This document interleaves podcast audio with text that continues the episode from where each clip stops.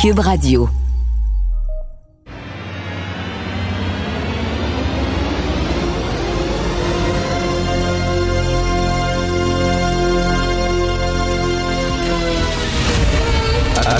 Attention, cette émission est laissée à la discrétion de l'auditeur.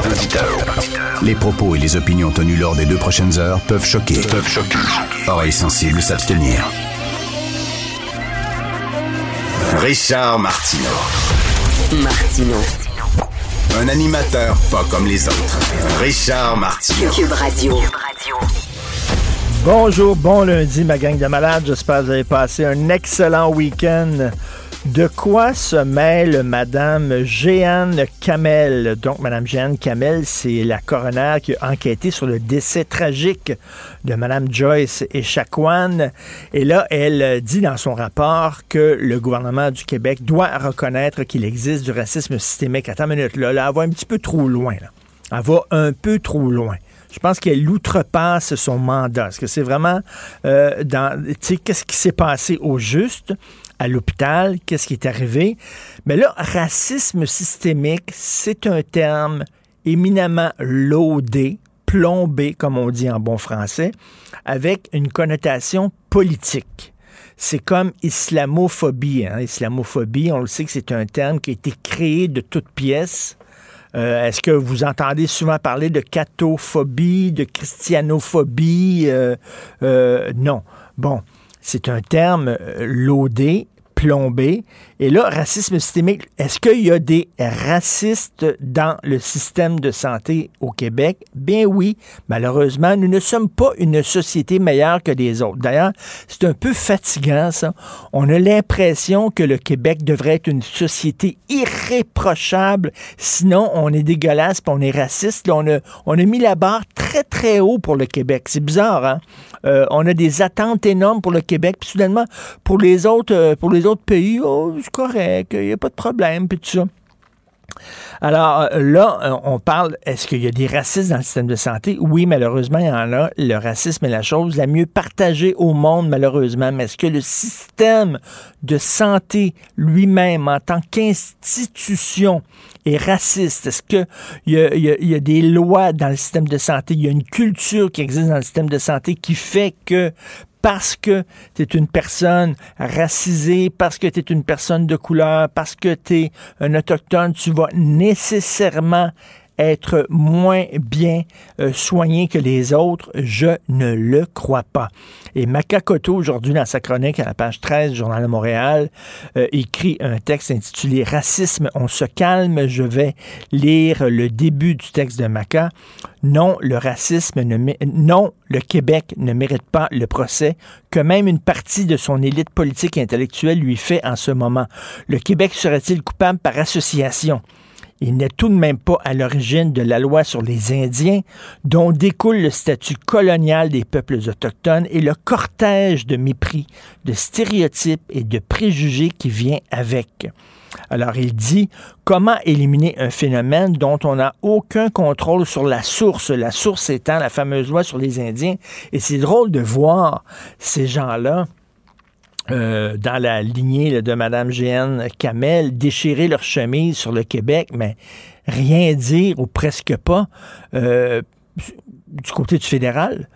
S'il y a une loi, s'il y a une loi qui, qui est systématiquement raciste et qui a vraiment euh, instauré une culture du racisme au pays, Christy, c'est bien la loi sur les Indiens qui est fédérale.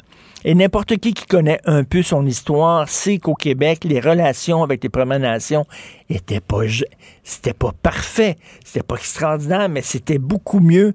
Les, les, les, Français de la Nouvelle-France s'entendaient beaucoup mieux avec les Indiens, les Amérindiens, les gens des Premières Nations, les Autochtones, appelés comme vous voulez, que les Anglais. Mais c'est ça, c'est, comment ça se fait que, soudainement, tout toutes les, les, les, les, balles qui sont tirées sont tirées vers le Québec. Je ne comprends pas. Il y a vraiment quelque chose là-dedans. Là. Euh, on dirait qu'on s'est dit, bon, on va faire en sorte que les Québécois sont racistes. Est-ce que M. Legault a manqué de sensibilité lorsqu'il a dit, on n'aura pas une journée de congé de plus, euh, on a besoin de productivité, bien sûr. Mais je m'excuse, le premier ministre euh, fédéral, Justin Trudeau, ce qu'il a dit, puis on va en parler tantôt avec euh, Thomas Mulcair et Jean-François Lisée, ce qu'il a dit clair et net, c'est que ben, c'est rien qu'une journée de congé. Finalement, la journée réconciliation, vérité, prenez congé, puis profitez-en. Euh, allez vous promener, faites des vacances, faites un week-end de trois jours. C'est ça qu'il dit, là. Lui-même, c'est ce qu'il a fait. Il a sacré son camp. Est-ce que, en parlant de gars qui n'a pas été productif pendant cette journée-là, en un, hein, pour lui, c'était une journée congé. Alors, pourquoi pas une journée fériée pour les gens qui sont morts euh, au CHSLD de Aaron? Pourquoi pas une journée fériée pour les gens qui ont été emprisonnés injustement en octobre 70? Pourquoi pas une journée fériée pour les Japonais qui ont été internés, les, les, Canadiens d'origine japonaise qui ont été internés dans des camps euh, pendant la Deuxième Guerre? On prend en aligné, là. C'est tellement Justin Trudeau, ça, de dire, j'ai fait une journée de congé, j'ai instauré une journée de congé, j'ai décrété une journée de congé, voici ma job est faite. Maintenant, je vais sacrer mon camp, puis je vais aller euh, à Torino. Quand même, honte à lui. Ce week-end, il y avait Paul Journet dans la presse qui nous disait qu'il fallait être compréhensif et patient envers les antivax crainqués, qu'il fallait les comprendre. Il y, a de la, il y a de la souffrance, il y a de la douleur là-dedans. C'était le troisième chroniqueur d'affilée à dire ça. Il y a eu Rimol Coury dans la presse aussi et Francine Pelletier euh, dans Le Devoir. Je suis désolé, c'est au-dessus de mes forces. Je vais le dire, c'est au-dessus de mes forces. Je n'ai plus de patience envers ces gens-là. Je peux comprendre peut-être à la limite que des gens qui hésitent pour des bonnes raisons, qui sont de bonne foi. Cela dit, tabarnouche, ça fait deux ans qu'on parle de ça. Comment? Ça fait deux ans. Imaginez le monde sans vaccin, ce serait bien pire. Si, si, on peut sortir, si on peut aller au restaurant, si on peut... Oui, il y a le passeport vaccinal, mais quand même, c'est quand même mieux que le confinement. Avez-vous une mémoire? Rappelez-vous le confinement. On pouvait même pas, le même, on pouvait pas du tout aller dans les restaurants, dans les cinémas, tout, tout était fermé, sauf les quincailleries. Ça vous, ça vous tente de retourner à cette période-là? Si maintenant on peut ouvrir, c'est grâce justement au vaccin. Donc, euh, que les gens qui se fassent pas vacciner aujourd'hui, et surtout qu'il y a des gens qui sont agressifs, violents, qui insultent les médecins, qui insultent les médias, qui insultent... Non, je, n'ai aucune compréhension, je n'ai aucune patience envers ces gens-là. Ma patience est rendue à bout, donc il y a peut-être de la souffrance là-dedans, mais il y a surtout énormément d'agressivité. Et euh, malheureusement, c'est pas fini, ça, parce que je pense que ça va perdurer, ça, après, malheureusement, après la, après la pandémie. Donc, nous allons maintenant ben, discuter avec euh, Thomas Mulcair et Jean-François Lisée. Quelque chose me dit qu'on va parler du voyage de M. Trudeau à Torino.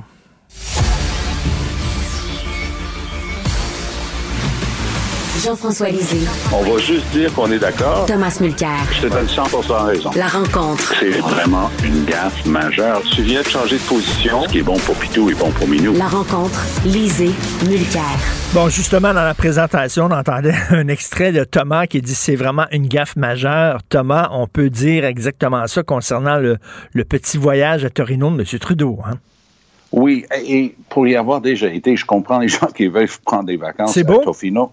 Tofino, c'est un des plus belles, un des plus beaux endroits au Canada. Ah, ouais. euh, on est sur le bord du Pacifique. Moi, j'ai eu l'occasion avec ma femme Catherine, on est allé visiter à qui est une série, un, un, archipel juste au large de Tofino pour la Première Nation, d'où provenait Sean Attlee, l'ancien grand chef national pour le Canada. Et honnêtement, c'est féerique. Ça reste gravé dans la mémoire. Donc, on comprend, mais on va arrêter de se bullshiter. C'est une vacance. Ben Alors, Trudeau a collé une journée nationale de vérité et réconciliation pour jeudi 30 septembre. Ça ne peut pas lui avoir pris par surprise, c'est lui qui l'a collé.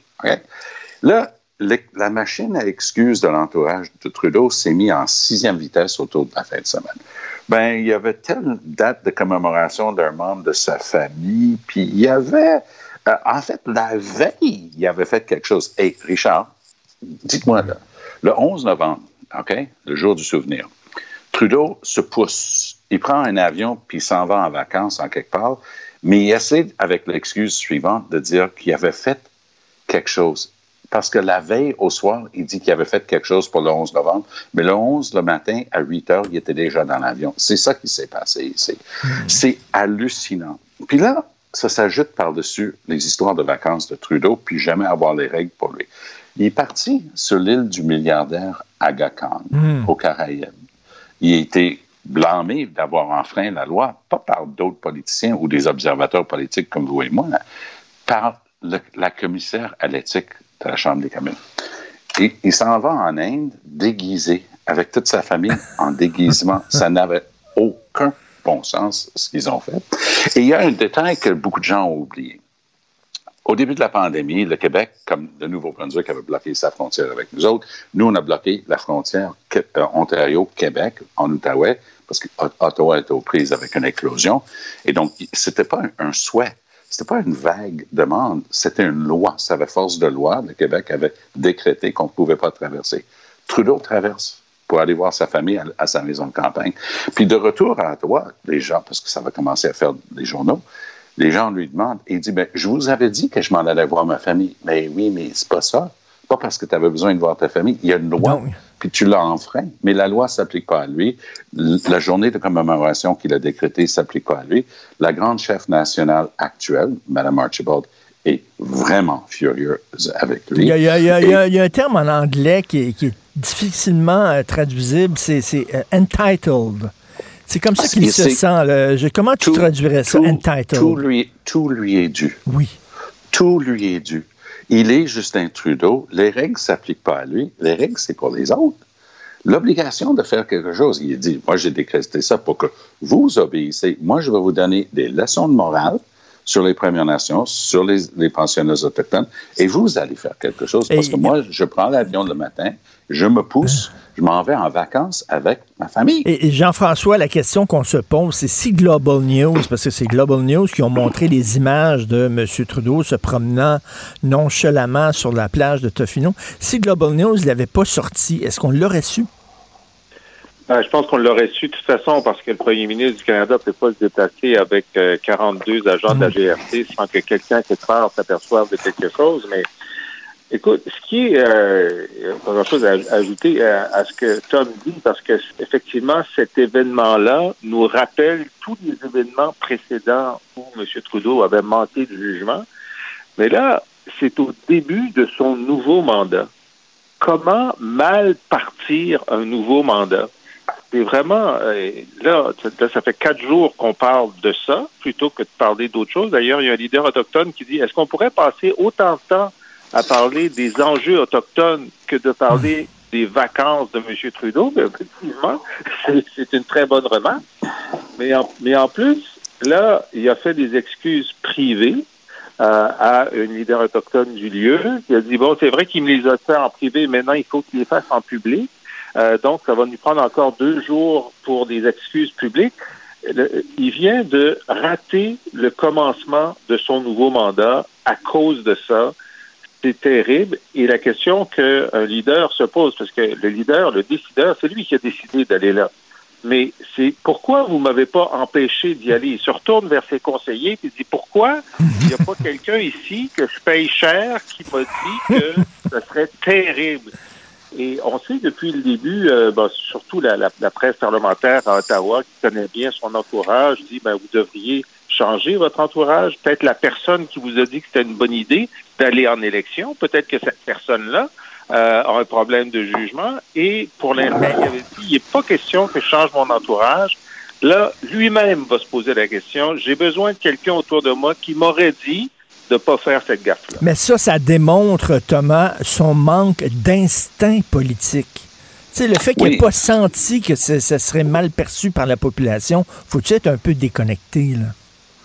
Oui, mais pour enchérir sur ce que Jean-François vient de dire, c'est Trudeau qui garde ces mêmes conseillers-là sur place. C'est lui qui les a nommés, c'est lui qui les garde. Pourquoi?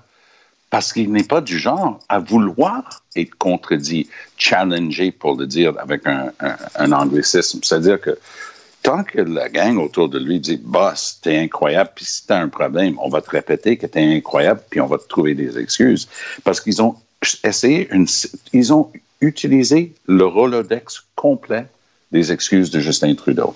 Ah, ben, il avait fait quelque chose la veille. Ah, ben, le jour 2, il a passé des heures au téléphone avec des membres des Premières Nations. Ah oui? Lesquels? Est-ce qu'on peut avoir des noms? Ah, ben, c'était l'anniversaire de quelqu'un dans sa famille que ça lui rappelait des, souvenirs. Ah oui? Donc, c'est pour ça qu'il a collé une journée vérité et réconciliation, puis s'est poussé. Donc, les excuses toute la fin de semaine de la gang autour de Trudeau.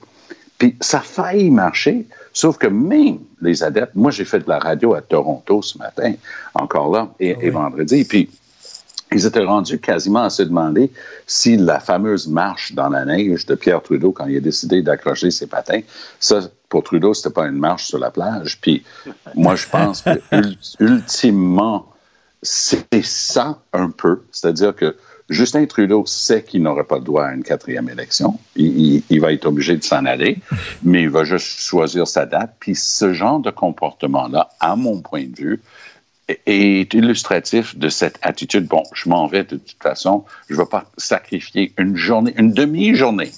Parce que s'il avait fait un événement et il était parti à midi, on ne sera pas en train d'en parler.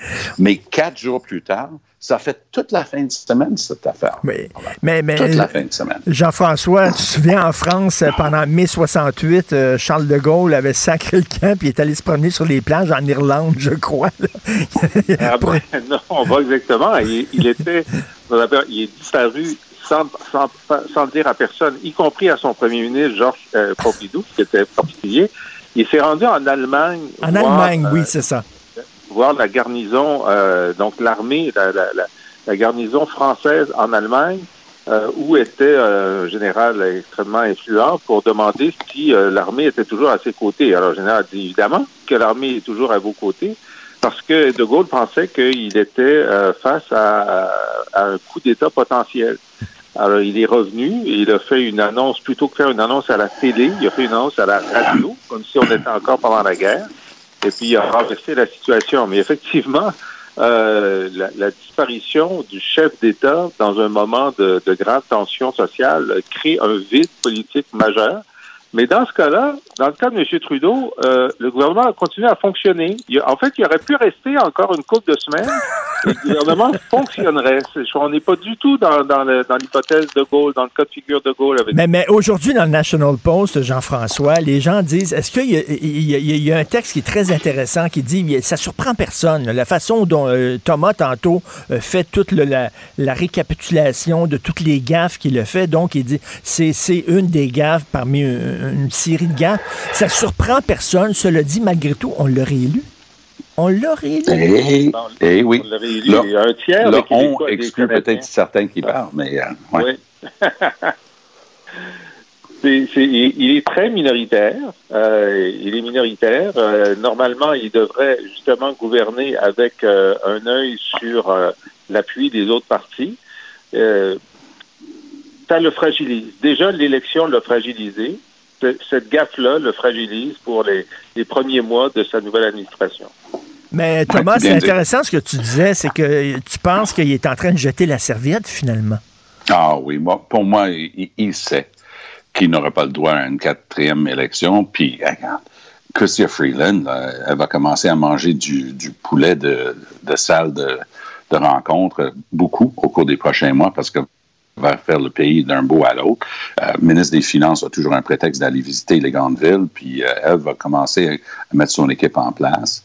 Mark Carney est déjà le candidat pressenti pour remplacer Trudeau parce qu'il a beaucoup plus de, de présence et d'ascension que Christian Freeland avec son background euh, en, en, haute finance, avec ce qui s'en vient côté économique au Canada. C'est le gars tout indiqué selon Bay Street et ainsi de suite.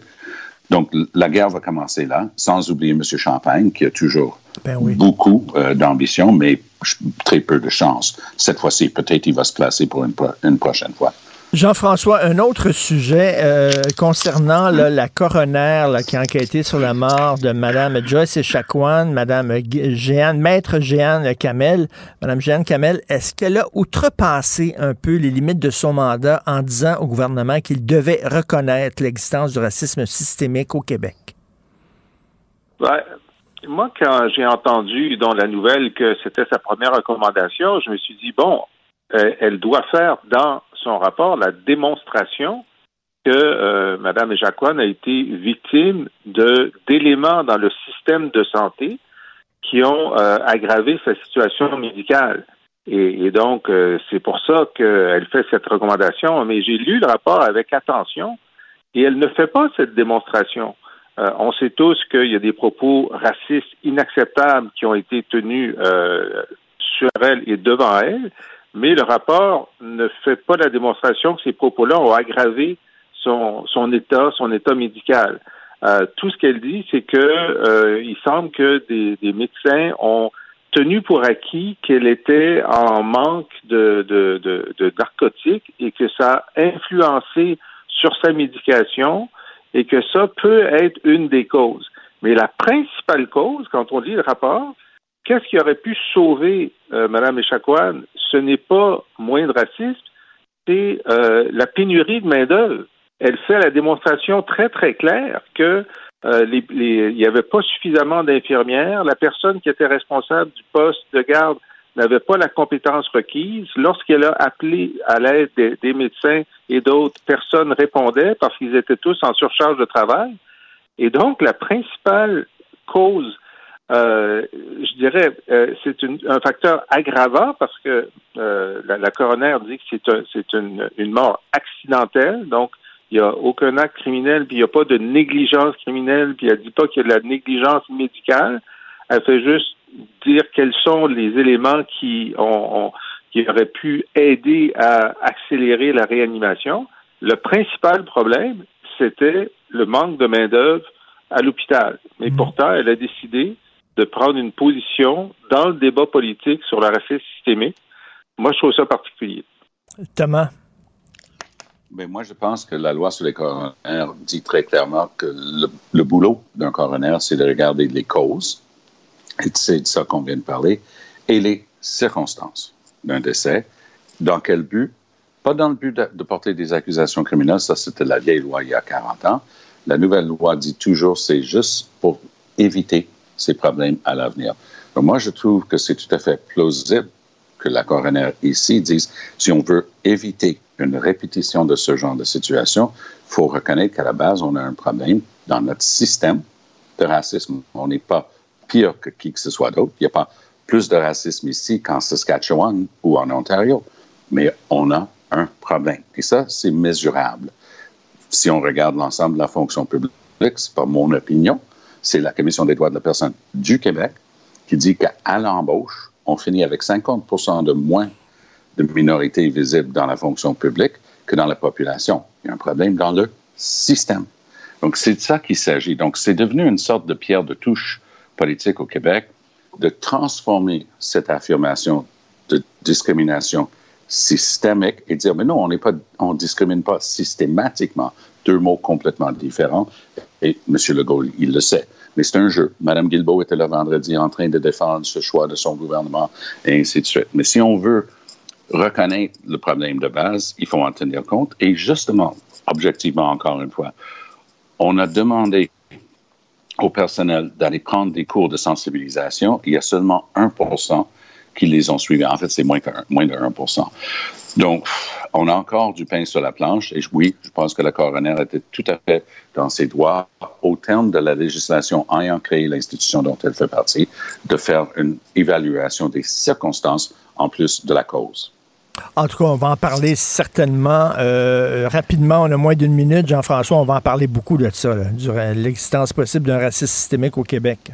Oui, ben moi, ce, que, ce, qui, ce qui me déçoit un peu, c'est que, euh, effectivement, qu'il y a eu des propos racistes qui étaient tenus, oui. Est-ce qu'il y a quelque chose dans le système de santé, dans l'hôpital euh, de Joliette, qui a fait en sorte que, que Mme Echaquan soit moins bien traitée? La démonstration n'est pas faite.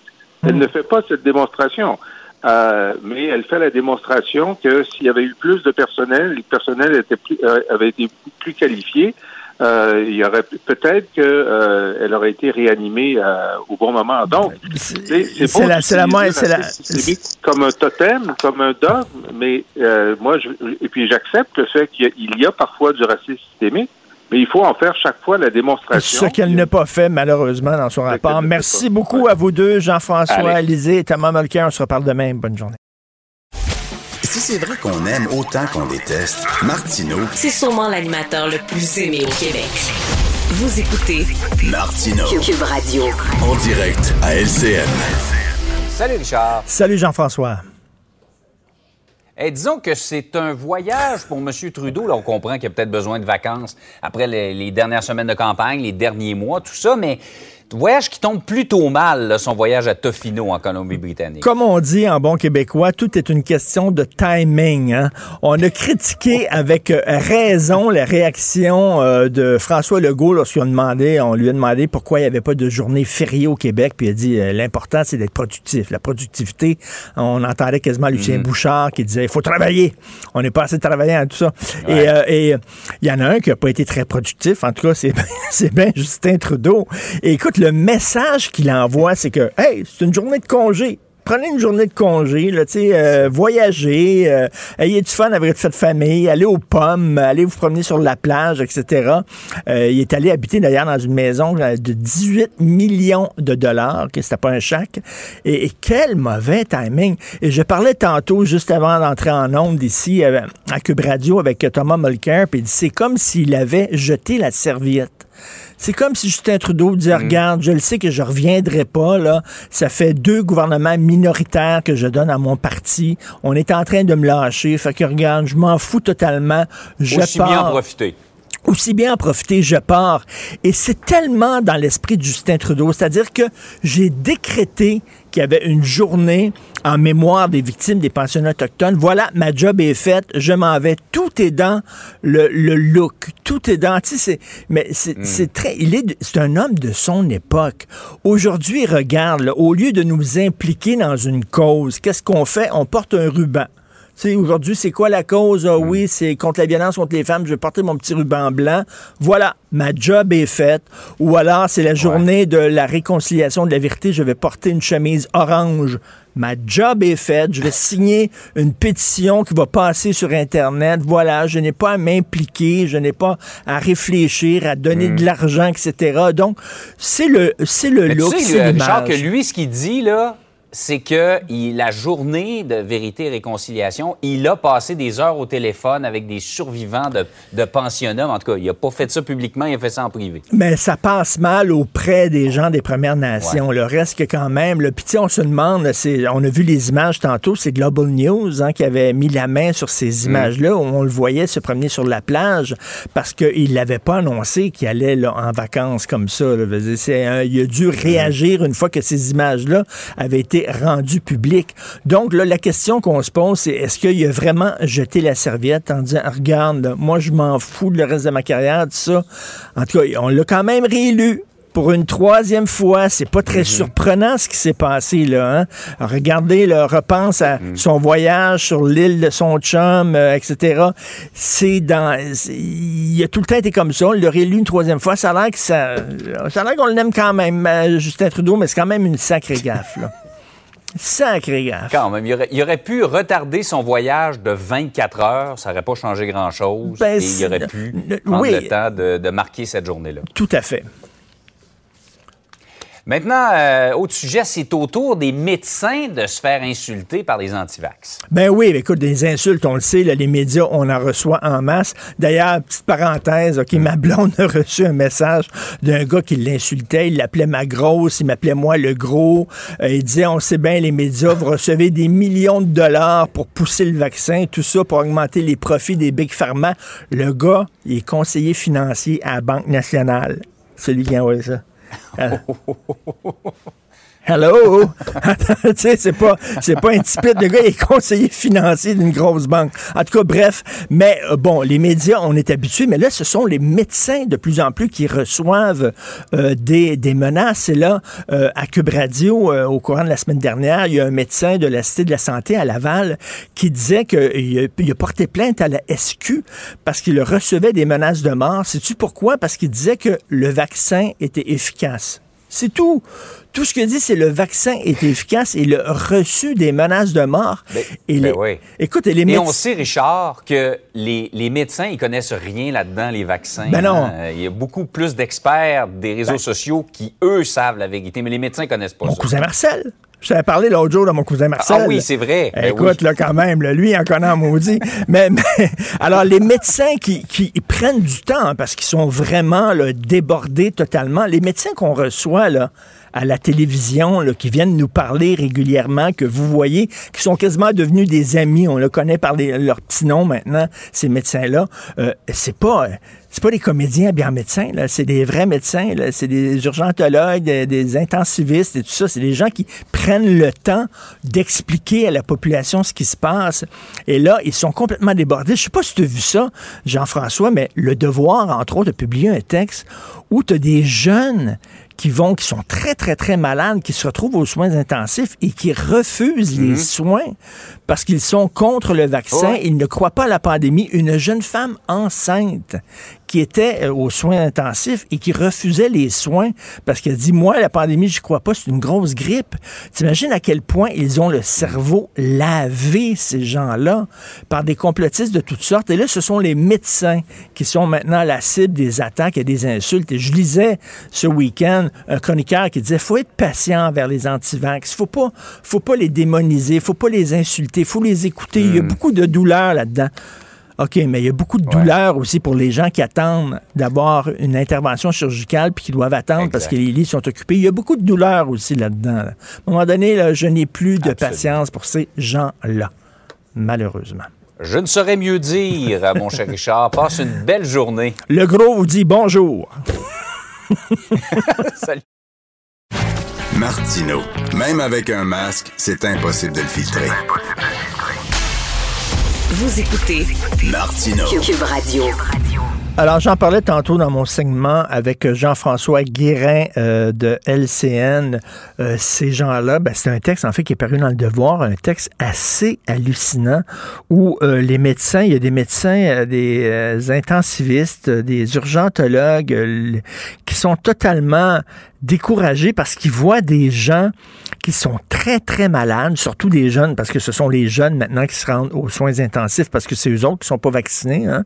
Les gens plus vieux sont vaccinés, donc se rendent aux soins intensifs et refusent les soins parce qu'ils ne croient pas à la COVID, parce qu'ils trouvent que c'est rien qu'une grippe, etc. Là, qu'on parle de jeunes qui sont très malades, on parle d'une femme, une jeune femme enceinte qui euh, refusait les soins. Ça nous fait penser à cette témoin de Jéhovah-là, euh, la, la jeune femme témoin de Jéhovah à Québec qui avait refusé une transfusion sanguine ça montre à quel point c'est sectaire. C'est un mouvement sectaire, le mouvement anti-vax. Et c'est des gens qui ont vraiment le cerveau lavé.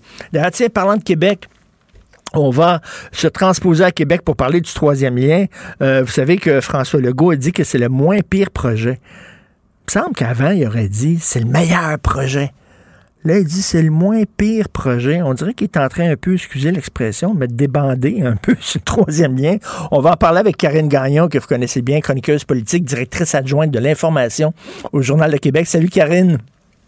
Oui, bonjour Richard. Salut. Il me semble que c'est ça. Avant, il aurait dit c'est le meilleur projet, puis là, il dit c'est le moins pire. Il est en train un peu de. Est-ce qu'il est est regrette, selon toi, François Legault, d'avoir appuyé si fortement ce projet-là? Ben moi, je me dis depuis le début que M. Legault va finir par le regretter puis qu'il va être pris avec la patate chaude parce que on a beau leur virer dans tous les sens ce projet-là. Les experts ont commenté. J'ai pas entendu aucun expert qui a trouvé que c'était une bonne idée, que ça répondait bien aux besoins.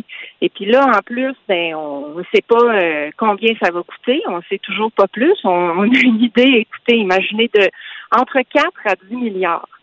Eh boy, c'est large, ça. Ben c'est large. Puis moi, je pense que ça va finir à beaucoup plus que ça parce qu'on est rendu aussi avec le projet, bon, écoutez, le plus profond, le plus large euh, en Amérique du Nord. Là, ça, ça finit plus. Là, c'est, c'est, quelque chose qui n'a jamais été fait finalement. Et on sait que quand on creuse, si vous demandez à n'importe quel ingénieur, là, quand on creuse, on a toujours des surprises. Alors, il faut s'attendre à ce que ça coûte, d'après moi, pas mal plus cher que les estimations très sommaires qu'on nous a servi jusqu'à maintenant. Et là, surtout là, que bon, on s'attendait à ce que le fédéral euh, casque un peu, là, puis euh, aide aussi financièrement ce projet-là, mais là, ça a l'air, ils sont, ils sont boqué contre ce projet-là euh, au fédéral? Ben, eux, ce qu'ils disent, c'est que nous, on a des enveloppes pour financer du transport en commun, mais on n'a pas d'enveloppe pour financer des nouveaux projets routiers. Parce que ça, c'est une affaire, c'est que Bon, Québec est vraiment pas en reste, là, soit en passant, pour ce qui est d'élargissement d'autoroutes et de, de desservir l'automobile. Là, si vous avez circulé à Québec depuis deux ans, euh, vous avez pu constater qu'il y a eu énormément de travaux Ben d'élargissement sur les autoroutes. Il y en a-tu des Alors- autoroutes à Québec? Il y en a en Ben, maudit. vraiment, c'est ben, c'est un des endroits en Amérique du Nord où il y en a le plus. Ben oui. Alors, euh, est-ce que c'est vraiment une bonne idée d'ajouter encore des infrastructures routières? On peut se poser la question. Et le fédéral dit donc, nous, on finance, on est prêt à financer pour la, la, la partie transport en commun. Là, les conservateurs disaient pendant la campagne, nous, on s'engage à financer à 40% Sauf qu'on sait que M. Legault, bon, d'une part, s'est positionné en faveur des conservateurs qui n'ont pas été élus et qui risquent de passer les prochaines années à se reconstruire là, avec le résultat euh, Ben de oui. l'élection en statu quo. Alors, M. Legault, il est mal pris et moi, je suis pas mal certaine, là, si, j'étais un de ses conseillers, là, que je saurais aussi qu'ils sont pas mal mal pris. Et euh, j'ai l'impression qu'il essaie de, de se positionner peut-être autrement ou euh, en tout cas à, à commencer à voir le problème qui l'attend parce que il faut souligner qu'ils en ont fait leur projet fort pour la région de Québec, ce qui est vraiment choquant là, parce que on parle d'un projet qui semble sorti tout droit des années 50, mais on a réussi à implanter dans la tête des gens que c'était la solution pour régler les problèmes de congestion à Québec. Alors que quand on l'analyse avec des experts et tout, ça nous dit que c'est vraiment pas le cas, en fait, que ça répond pas aux besoins et il y aurait toutes sortes d'autres solutions.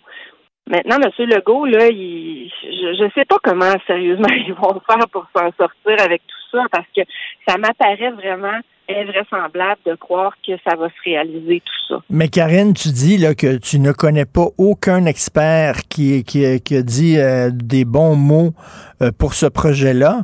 Euh, ben pourquoi quand d'abord qu'il y a eu le feu vert alors? C'est la question qu'on se pose. On n'a pas, on Ben, pas consulté question. personne ou quoi? Ben, c'est la question qu'on se pose tous depuis le début. Et puis là, la CAQ était tellement pas capable de justifier, parce qu'à l'origine, il faut rappeler que c'était un projet qui était plus dans l'Est. Là, on voulait passer par l'île d'Orléans, ça avait mis Hmm. qu'une tête. Alors là, en 2020, au début de l'année, ils l'ont recentré. Ils l'ont mis de centre-ville à centre-ville, mais il n'y a pas plus de sens parce que quand on s'imagine les utilisateurs, là, de la façon que ça fonctionne actuellement, on peut pas voir quel avantage le trois quarts de ces utilisateurs-là des ponts pourraient retirer d'aller se retrouver dans le centre-ville de Lévis puis de sortir au centre-ville de Québec ou proche du centre Vidéotron. Alors, à qui ça profite? Euh, pourquoi, pourquoi cette idée-là? C'est comme si c'est, ça, s'est positionné comme un projet dogmatique. Euh, ça a été défendu par les radios privées. Euh, euh, là, il y a plein de gens qui disaient Ah ben voilà, voilà la solution. Sauf que quand tu es un gouvernement, quand tu es un, un, un décideur responsable, ben justement, la responsabilité te revient de mettre de l'ordre dans un dossier et de dire bon voilà, on, le fait analyser par des experts, et puis si on se rend compte que ça n'a pas de sens, ben on va penser à d'autres solutions parce qu'il y en a. Euh, sauf que ça, c'est une étape qui n'a jamais été faite. Ils sont partis en disant voilà, ça c'est payant dans l'urne, ce projet-là, les gens y croient, c'est la grosse affaire. Euh, Hmm. Et puis on embarque et puis ça s'est arrêté là leur réflexion. Et tu as l'impression, pour, pour certaines personnes de Québec, et pas tout le monde, parce que moi, j'ai des amis à Québec qui sont vraiment contre ce projet-là. Là. C'est pas Ouais. tout le monde à Québec qui est pour, loin de là. Non, Mais on a l'impression qu'à Québec, on se dit, regarde, Québec, euh, Montréal, ils ont eu plein, plein, plein de projets là, au cours des années.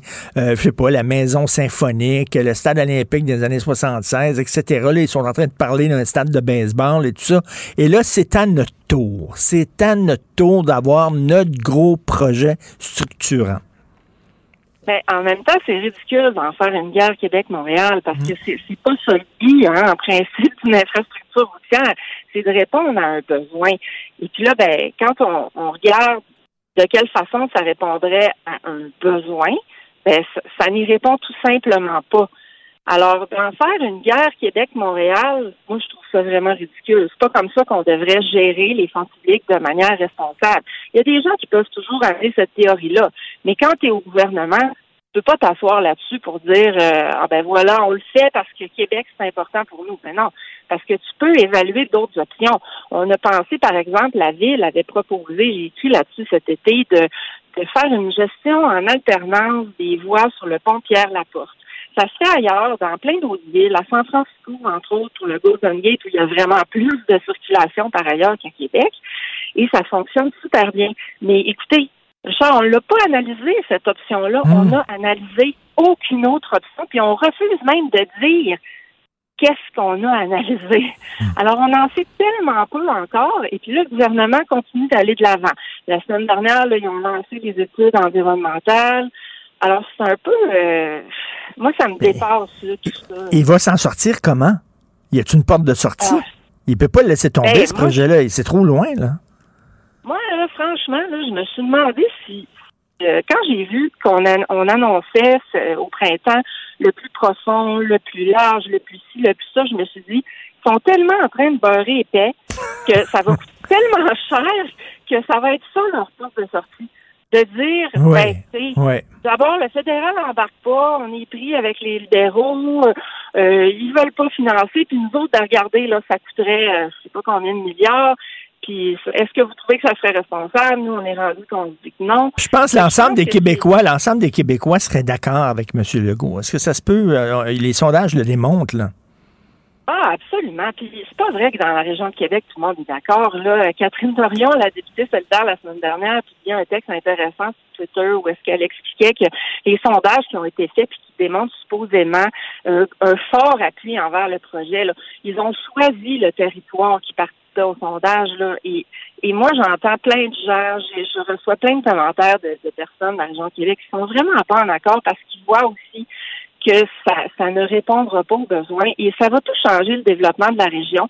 Ça va provoquer de l'étalement urbain sur la rive sud et c'est pour ça que le maire de Lévis défend ce projet-là parce que lui, il, il se pose pas de questions malheureusement sur le développement de la région. Veut, c'est d'aller chercher des taxes supplémentaires et ben c'est ça que ça va faire avec l'étalement urbain. Mais ça, c'est des vieilles méthodes de développement des années 50, 60 qu'on n'utilise plus aujourd'hui. C'est plus comme ça qu'on réfléchit les villes et heureusement. Et c'est ça que je trouve dommage que la seule façon euh, qu'on qu'on euh, a trouvé de séduire les électeurs à Québec du côté de la CAQ, c'est en proposant un vieux projet qui, qui est inadéquat puis qui va être un vrai gouffre financier là, pour, euh, pour les fonds publics. En tout cas, le fait qu'il a dit, c'est, euh, qu'il pas dit c'est le meilleur projet, mais c'est le moins pire, on dirait qu'il est en train un peu de, de se poser des questions. Est-ce que j'aurais dû appuyer ce projet-là? Merci beaucoup, Karine. On continue bien sûr à te lire dans le Journal Québec, Journal de Montréal. Karine Gagnon, merci. Bonne journée. Merci, bonne journée. Vous écoutez Martino. Tout ce que vous venez d'entendre est déjà disponible en balado sur l'application ou en ligne au cube.radio. le, le commentaire de Félix Séguin, un journaliste d'enquête pas comme les autres. Salut Félix. Salut Richard. Écoute, on va parler bien sûr des Pandora Papers. euh, Donc, et, c'est, l'ancien, l'ancien euh, premier ministre d'Angleterre euh, aussi qui, qui a utilisé ça. Mais la, la question qu'on Ben se oui. pose, là, bon, euh, mettre ton argent aux îles Mouk, comme, on- comme on, pourrait, on pourrait dire, dans les paradis fiscaux, ce n'est pas illégal. Ben Ces gens-là n'ont pas commis des- de, de gestes Non, non, illégaux. Là. Non, par contre, tu dois payer, évidemment, c'est là où le bas blesse, tu dois payer l'impôt dans la juridiction où tu as engrangé les revenus.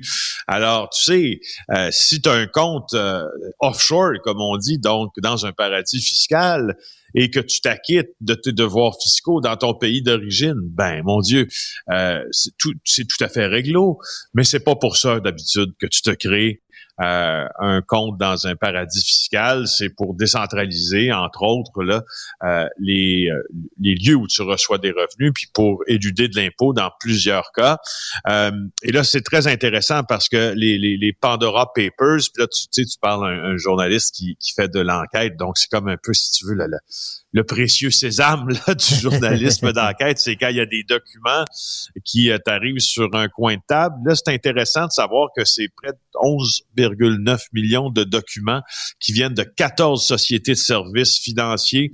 Euh, et là, dans ces documents-là, on a appris qu'il y avait 29 000 sociétés offshore, dont plusieurs appartiennent à, à des anciens chefs d'État, à des artistes, à des acteurs, à des sportifs bien connus et tout et tout. Et ça, je veux juste te dire, lorsque euh, les gens là se, se posent cette question et, euh, et crachent là, sur les journalistes, entre autres sur les réseaux sociaux, là, en, en disant qu'on fait partie du grand plan, en disant que euh, nous sommes au service euh, euh, d'un grand complot pour asservir un peuple. Ben, regardez ce qui se passe là, avec le, ce consortium international des journalistes d'investigation qu'on appelle le ICIJ.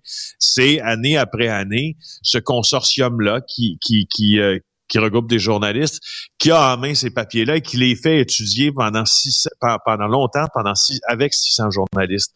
Hmm. Alors, tu sais, il y a un service public dans ça. Je suis désolé de, de, de, de crever euh, l'abcès là pour certains qui croient l'inverse, mais il y a un service journalistique public dans ça qui nous permet d'apprendre d'ailleurs que, exemple, le roi Abdallah euh, euh, II de Jordanie a créé au moins 30 sociétés offshore 30 sociétés offshore pour le roi, le roi Abdallah.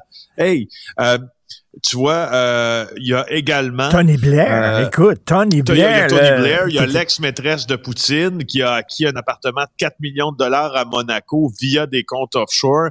Effectivement, tu m'as parlé de Tony Blair. Tony Blair, il s'agit d'un manoir à Londres, d'une résidence extrêmement cossue. Le président équatorien, Guillermo Lasso, euh, qui, a, qui, a, logé des fonds dans deux trosses, dont un siège, un de ces sièges sociaux se trouve aux États-Unis. Il y a beaucoup plus d'utilisation d'ailleurs du Dakota du Sud euh, pour faire transférer des, euh, des fonds alors mais, tu sais que, des gens, que des gens d'affaires, par exemple, un des, un des copropriétaires de Pornhub, là, qui utilise euh, des, des paradis fiscaux, ça nous surprend pas, mais que des chefs d'État qui nous disent, vous devez faire votre part, vous citoyens, puis qui augmentent les taxes, qui augmentent les impôts, puis on a besoin d'argent, ça, que les chefs des États, eux autres, plaquent leur argent dans les paradis fiscaux, c'est assez dégueulasse. Hein. Mais c'est pour à ça que ça sert le journalisme, Richard. C'est à ça que ça sert. C'est à, ça sert à susciter à partir de faits confirmés et des documents ce genre d'indignation-là qui, ma foi, peut être tout à fait justifié. Tu vois, regarde, quand on s'indigne, désolé, je m'emporte là, mais quand on s'indigne, euh, quand on s'indigne pour quelque chose qui nous est amené avec euh, un soutien des faits, puis avec un soutien des idées, puis avec euh, l'échafaudage là d'un journalisme correct, c'est, bien normal qu'il y ait une certaine indignation. Euh, puis tu sais, je, je, fais tout le temps le rapport, tu sais, à nos complotistes, mais tu as raison de le dire. Mais tu, le fait qu'il y a plein, le fait qu'ils disent c'est tellement gros comme information, comme données qu'il faut euh, processer euh, pour écrire un texte. Euh, c'est qu'un seul média ne pourrait pas en venir à bout parce que c'est énorme comme information qu'on va pendant un certain temps dire on va arrêter de se voir comme des compétiteurs, puis on va tous les médias ensemble, on va se mettre ensemble pour le bien public. C'est extraordinaire, ça. C'est extraordinaire. Il y a une certaine noblesse dans le geste, il y a une certaine noblesse dans l'intention, mais il y a surtout euh, je, te le répète, la poursuite euh, brute et organique de l'intérêt public, euh, notamment, tu sais, quand tu apprends, moi j'ai trouvé ça intéressant de voir les personnalités qui sont citées là-dedans, Shakira avec Claudia Schiffer, mon idole, entre guillemets, de jeunesse, euh, une grande vedette du cricket d'ailleurs, puis Dominique Strauss-Kahn aussi, hey, Dominique Strauss-Kahn, qui aurait fait transiter des fonds, euh, l'ancien euh, directeur général du FMI qui aurait fait transiter des fonds euh, à titre de d'honoraires de conseil à des entreprises par une société marocaine. Exempte d'impôts. Tu parles de l'ancien directeur, bon, ben, c'est sûr qu'il y a eu une chute brutale, Strauss-Kahn, mais tu parles quand même de l'ancien directeur du FMI, là, tu sais, t'es pas supposé, non, pas non, supposé, t'es supposé connaître la patente. Là, ben, là, tu parles d'un gars, d'un socialiste, c'était ça, Troscan. Eh oui, un ben socialiste. Oui, qui était vu comme successeur, d'ailleurs, ben à François, à Nicolas Sarkozy. Et Tony ben, Blair, Tony Blair, qui était pour le, Parti travailliste, qui était de gauche, là. Ben oui, alors euh, tu sais, tu vois là, euh, c'est beau, là, il y a un beau vernis parfois, puis quand tu grattes le vernis, ben euh, tu vois que ça s'émaille un peu, puis que la couche du dessous n'est pas séduisante que ça. Écoute, dans la catégorie, un autre complotiste qui se ramasse euh, aux soins intensifs, c'est un joueur de hockey. Je vais te, je vais te parler de, hockey, mon cher, euh, tout avec, avec, les termes aussi de hockey, comme un excellent bon point, mon ami. Puis euh, Tigidou par là. Regarde, je veux juste te dire que George euh, Archibald est aux prises avec une myocardite. c'est le seul joueur Canadien à ne pas avoir été vacciné, selon le réseau Sportsnet. Ben, Il est donc absent pour une période indéterminée. C'est une myocardite, inflammation du cœur. Euh, et l'étude la plus récente du euh, CDC américain, le Centre de prévention des maladies, avait démontré que la COVID-19 est un facteur de risque très fort et important pour la myocardite. Alors, lui ne s'est pas fait vacciner. Il est absent Ah. pour une raison, in- pour une, une période indéterminée. Et tu vois, là, le 6 mai, il a pris la parole sur Twitter. euh, euh, et euh, et qu'est-ce qu'il a dit? Là, il parlait d'une pandémie, bien sûr d'une pandémie. Euh, puis je veux juste te dire, je connais pas beaucoup le hockey, mais je peux te re- je regarder sa fiche, là, 12 buts l'an passé, non, 12 buts 2019-2020. Euh, 7 buts l'an passé, je regarde, tu sais, il joue pour les Oilers d'Edmonton, ça a pas l'air d'un... je- en tout cas, il y a quelqu'un qui me corrigera bien, là, mais ça a pas l'air d'un d'un goon, là, tu sais. C'est Oui. quelqu'un qui doit faire un certain nombre de millions, là, par année. Fait que Écoute, je- je- je- euh, et puis ton ami Stéphane Blais? Oui, ça? oui, ben oui, mon Ton ami, Stéphane, qui est sur le carreau. Ben Ben, oui. oui. tu vois, ben, je sais pas je, je lui souhaite de se rétablir le plus vite possible euh, de cette maladie euh, euh, dont on ignore l'origine parce que M. Bless, semble-t-il, selon mon collègue Tristan euh, Péloquin, ne se serait pas fait tester. Alors, il semble que dans les mouvements complotistes, présentement, on a des gens qui sont aux prises avec de graves pneumonies. C'est probablement pas la COVID, n'est-ce pas? Ben non, ben non, ben non. Euh, et euh, et c'est ça, ben oui, j'ai j'ai vu ça en fait. ça. Écoute, euh, aujourd'hui, euh, je, je, je parle de, de, de complot et euh, je, je parle d'un livre qui a été écrit par un procureur, Vincent Bugliosi, qui a passé 20 ans de sa vie euh, à étudier, à analyser, à se pencher sur euh, l'histoire de John F. Kennedy et il en est revenu à la conclusion, lui, que Oswald agit seul. Et je dis, c'est drôle, c'est moins spectaculaire. Les gens veulent pas croire ça. Les gens veulent croire au complot, que genre le film d'Oliver Stone, où tout le monde Ouais, est exact. impliqué. Là, là ça, c'est le fun. là. Les complots, c'est plus spectaculaire. Et je trouvais que c'était une bonne chronique, je voulais le souligner, parce que ça fait preuve, entre autres, d'érudition de ta part, parce que moi, je l'ai lu, le, le bouquin de euh, Bugliosi là-dessus. Tu as Ah, raison oui. que c'est 1612 pages. Oui, oui, moi, je suis un... Moi, je suis... euh, je suis passionné par John F. Kennedy. En fait, je suis allé au Texas à plus d'une reprise euh, euh, où euh, John F. Kennedy a été euh, assassiné. J'ai acheté des tombes de la commission Warren que j'ai gardé en souvenir OK. dans mon dans mon euh, dans mon KGB ici. Euh, bref, tu sais, je, je, je m'estime assez connaissant sur son assassinat. J'ai déjà, tu sais, quand je vais à Dallas, c'est un peu un pèlerinage pour moi. Euh, je m'apporte, je m'apporte quoi des, je me fais un petit lunch puis je m'en vais pique-niquer près de Daily Plaza là, puis je peux Ah, rester ouais. des heures, des heures à m'imprégner de ce que je pensais être l'atmosphère de 63. Bref, euh, tu sais, je suis, je suis. euh, et donc, j'ai lu le livre avec beaucoup d'intérêt euh, de Bugliosi. J'ai adoré, bien sûr, le film d'Oliver Stone aussi, parce qu'en fait, c'est ça qui m'a lancé euh, dans cette, cette passion pour cette portion de notre histoire. Je dois juste dire que Bugliosi, par contre, tu sais, tu as, tu, tu es, as raison sur une chose. C'est un avocat qui est assez terne, qui est pas très flamboyant Non. et qui est très, très, très sur les faits. C'est juste que il fait le job correctement. Donc, il se base sur tous les faits qu'il y a devant lui. Le problème, c'est qu'il y a des faits, quand il a écrit ce livre-là, qu'il n'avait pas devant lui. Si tu regardes les derniers documents déclassifiés, c'est des faits qui étaient, en tout cas, étaient-ils inconnus euh, aux yeux euh, et aux oreilles de Bugliosi? Je ne le sais pas, mais du moins, c'était des documents qui n'avaient pas été rendus publics. Donc, Ah, ça, c'est euh, intéressant. c'est voilà. intéressant. Et tu dis que ces documents-là, quoi, tendent Ben, c'est- à c'est- en fait, confirmer la thèse de, de la conspiration? Ben, en tout cas, la thèse qu'Oswald n'a pas agi seul, là, ça, c'est, en tout cas, moi, dans ma tête, ça, ça a toujours été assez certain, notamment après avoir lu, le livre de William Raymond, là, qui s'appelle Les Confessions de Billy Solestes. Je te, le- prêterai si tu veux, ce livre-là. C'est intéressant parce que euh, c'est, bref, le, le résumé de ce qui se passe devant un grand jury américain euh, euh, il y a une vingtaine d'années, quand Billy Solestes, qui est un industriel texan, si ma mémoire est bonne, est convoqué pour expliquer des parties de l'assassinat de JFK. Euh, euh, donc oui, tu sais, je, je, je- les, les derniers documents euh, viennent accréditer qui, qui c'est un complot, tu sais. Puis quand on quand un c'est ça qui est Mais- intéressant dans ton texte, c'est qu'un complot, Richard, ça existe. Hein. Tu sais, je veux dire, on peut comploter moins. Non, non, mais le, film de JFK, là, OK, si on peut prendre deux minutes là-dessus, là, c'est inspiré de l'histoire de Jim Garrison, OK? Là. De Garrison. Euh, mais Garrison, dans la vraie vie, il est montré, là, il est joué par Kevin Costner, puis il est montré comme un homme, le pro, honnête, franc et tout ça. Mais dans la vraie vie, c'est un guignol, Garrison. C'est un imbécile. Il n'y a personne qui croyait à quoi que ce soit de ce qu'il disait, là. Et ça, un imbécile et un opportuniste ben politique aussi. Euh, et, et, il n'avait pas beaucoup de crédibilité à l'époque. On en a fait un personnage où il y a un vernis de crédibilité énorme dans cette dans cette affaire-là. Tu sais, quand, surtout quand, il est avec sa femme, puis il dort pas des nuits, puis qu'elle est... Tu sais, quand tu, quand tu lis justement, puis tu le vois euh, euh dans le livre de notre, notre ami consistant en début de chronique, euh, Bugliosi, c'est pas, pas, ça. Évidemment que c'est pas ça qui est arrivé. Oliver Stone a le droit de licence artistique là-dedans. Mm. Il en a fait un personnage.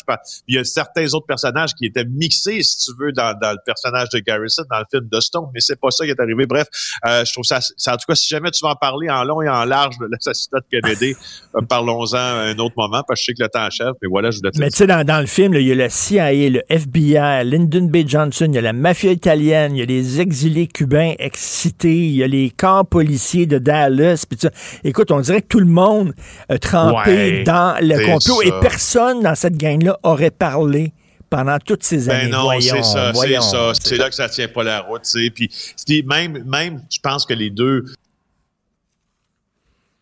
Ah, on a perdu Félix? La regarde qui est un peu évoqué par en fait le film de Stone parce que tu sais ça nous dit ce que ça nous dit là c'est que ça vient de l'intérieur puis que la CIA est au courant puis que la CIA a même avalisé certaines des tu sais là ça va beaucoup trop loin.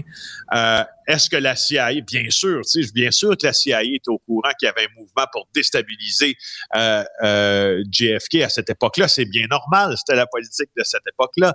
Par contre, moi, je, suis, je reste convaincu, mais là, j'y vais d'une opinion assez mhm. documentée, que si on regarde qui euh, qui aurait pu minimalement être le financier de ce coup-là. Je pense qu'il y a des intérêts qui faisaient partie du crime organisé, j'en suis assez sûr. Euh, et je pense que la cause euh, la cause communiste était le bon et peut-être était peut-être le bon écran de fumée aussi euh, pour se cacher derrière. J'en viens pas que tu as eu le temps, avec tout ce que tu fais, de lire un livre de 1612 pages. Et je t'imagine en train de manger ton sandwich dans le petit parc à Dallas en t'imaginant ce qui se passait. Tu es un personnage fascinant, Félix Séguin. Vraiment, j'arrive pas à faire le tour de Félix Séguin. Écoute, merci beaucoup. Bonne journée. hey, hey, hey, je m'étais loué une moto après ça, puis j'ai fait un Harley Davidson podcast, puis je m'étais rendu sur la côte ouest américaine. Alors, je conclue là-dessus. T'auras jamais fini. Pour une écoute en tout temps, ce commentaire de Félix Séguin est maintenant disponible en balado sur l'application Cube ou en ligne au cube.ca. Tout comme sa série balado Narcos PQ, qui dresse un portrait de l'industrie criminelle à travers des entrevues avec de vrais narcotrafiquants. Cube Radio. Le préféré du règne animal. Bonjour, les petits lapins. Gilles Bonjour, mon cher Richard. Richard Martineau. petit lapin. La rencontre. Point à l'heure des cadeaux. Je serai pas là, là, à vous flatter dans le sens du poil. Point à la ligne. C'est très important, ce qu'on dit. La rencontre pro martineau Gilles, vous qui êtes allé un peu partout à travers le monde, est-ce que vous êtes déjà allé à Torino, Tofino? non, j'ai pas eu le chat chevalant en Colombie-Britannique, mais j'ai pas vu cette belle plage. Et Trudeau euh, est doté d'un don d'ubiquité. Écoute, il était dans Papineau, il était à Ottawa, en Colombie-Britannique en même temps. C'est incroyable de voir ça. Ben oui. Alors, euh, c'est incroyable. Mais vois-tu, l'irrespect de ce gars-là, après avoir broyé, c'est un spécialiste des larmes de crocodile, après s'être excusé, etc., il est fort là-dedans. C'est pas la première fois, c'est pas lien que les Autochtones. Et euh, c'est jamais pour nous autres, par exemple. Toujours est-il que ce que je comprends pas, la fête se passe à Ottawa. Je suis bien d'accord. La journée de réconciliation. Il faudra avoir une guerre avant de parler de réconciliation. Ça ne nous concerne pas, donc, nous au Québec. Mais toujours est-il qu'il était en Colombie-Britannique. Ah! C'est la province, Richard, qui a le plus de nations amérindiennes. C'est la province qui a le plus haut taux de, en termes de, de personnes, là, la plus grosse population d'Amérindiens. Fait que ça aurait été une occasion pour lui, justement, d'en profiter. J'ai pas pu être à Ottawa, euh, un déménagement rapide, mais je salue les Amérindiens de Colombie-Britannique qui sont concernés.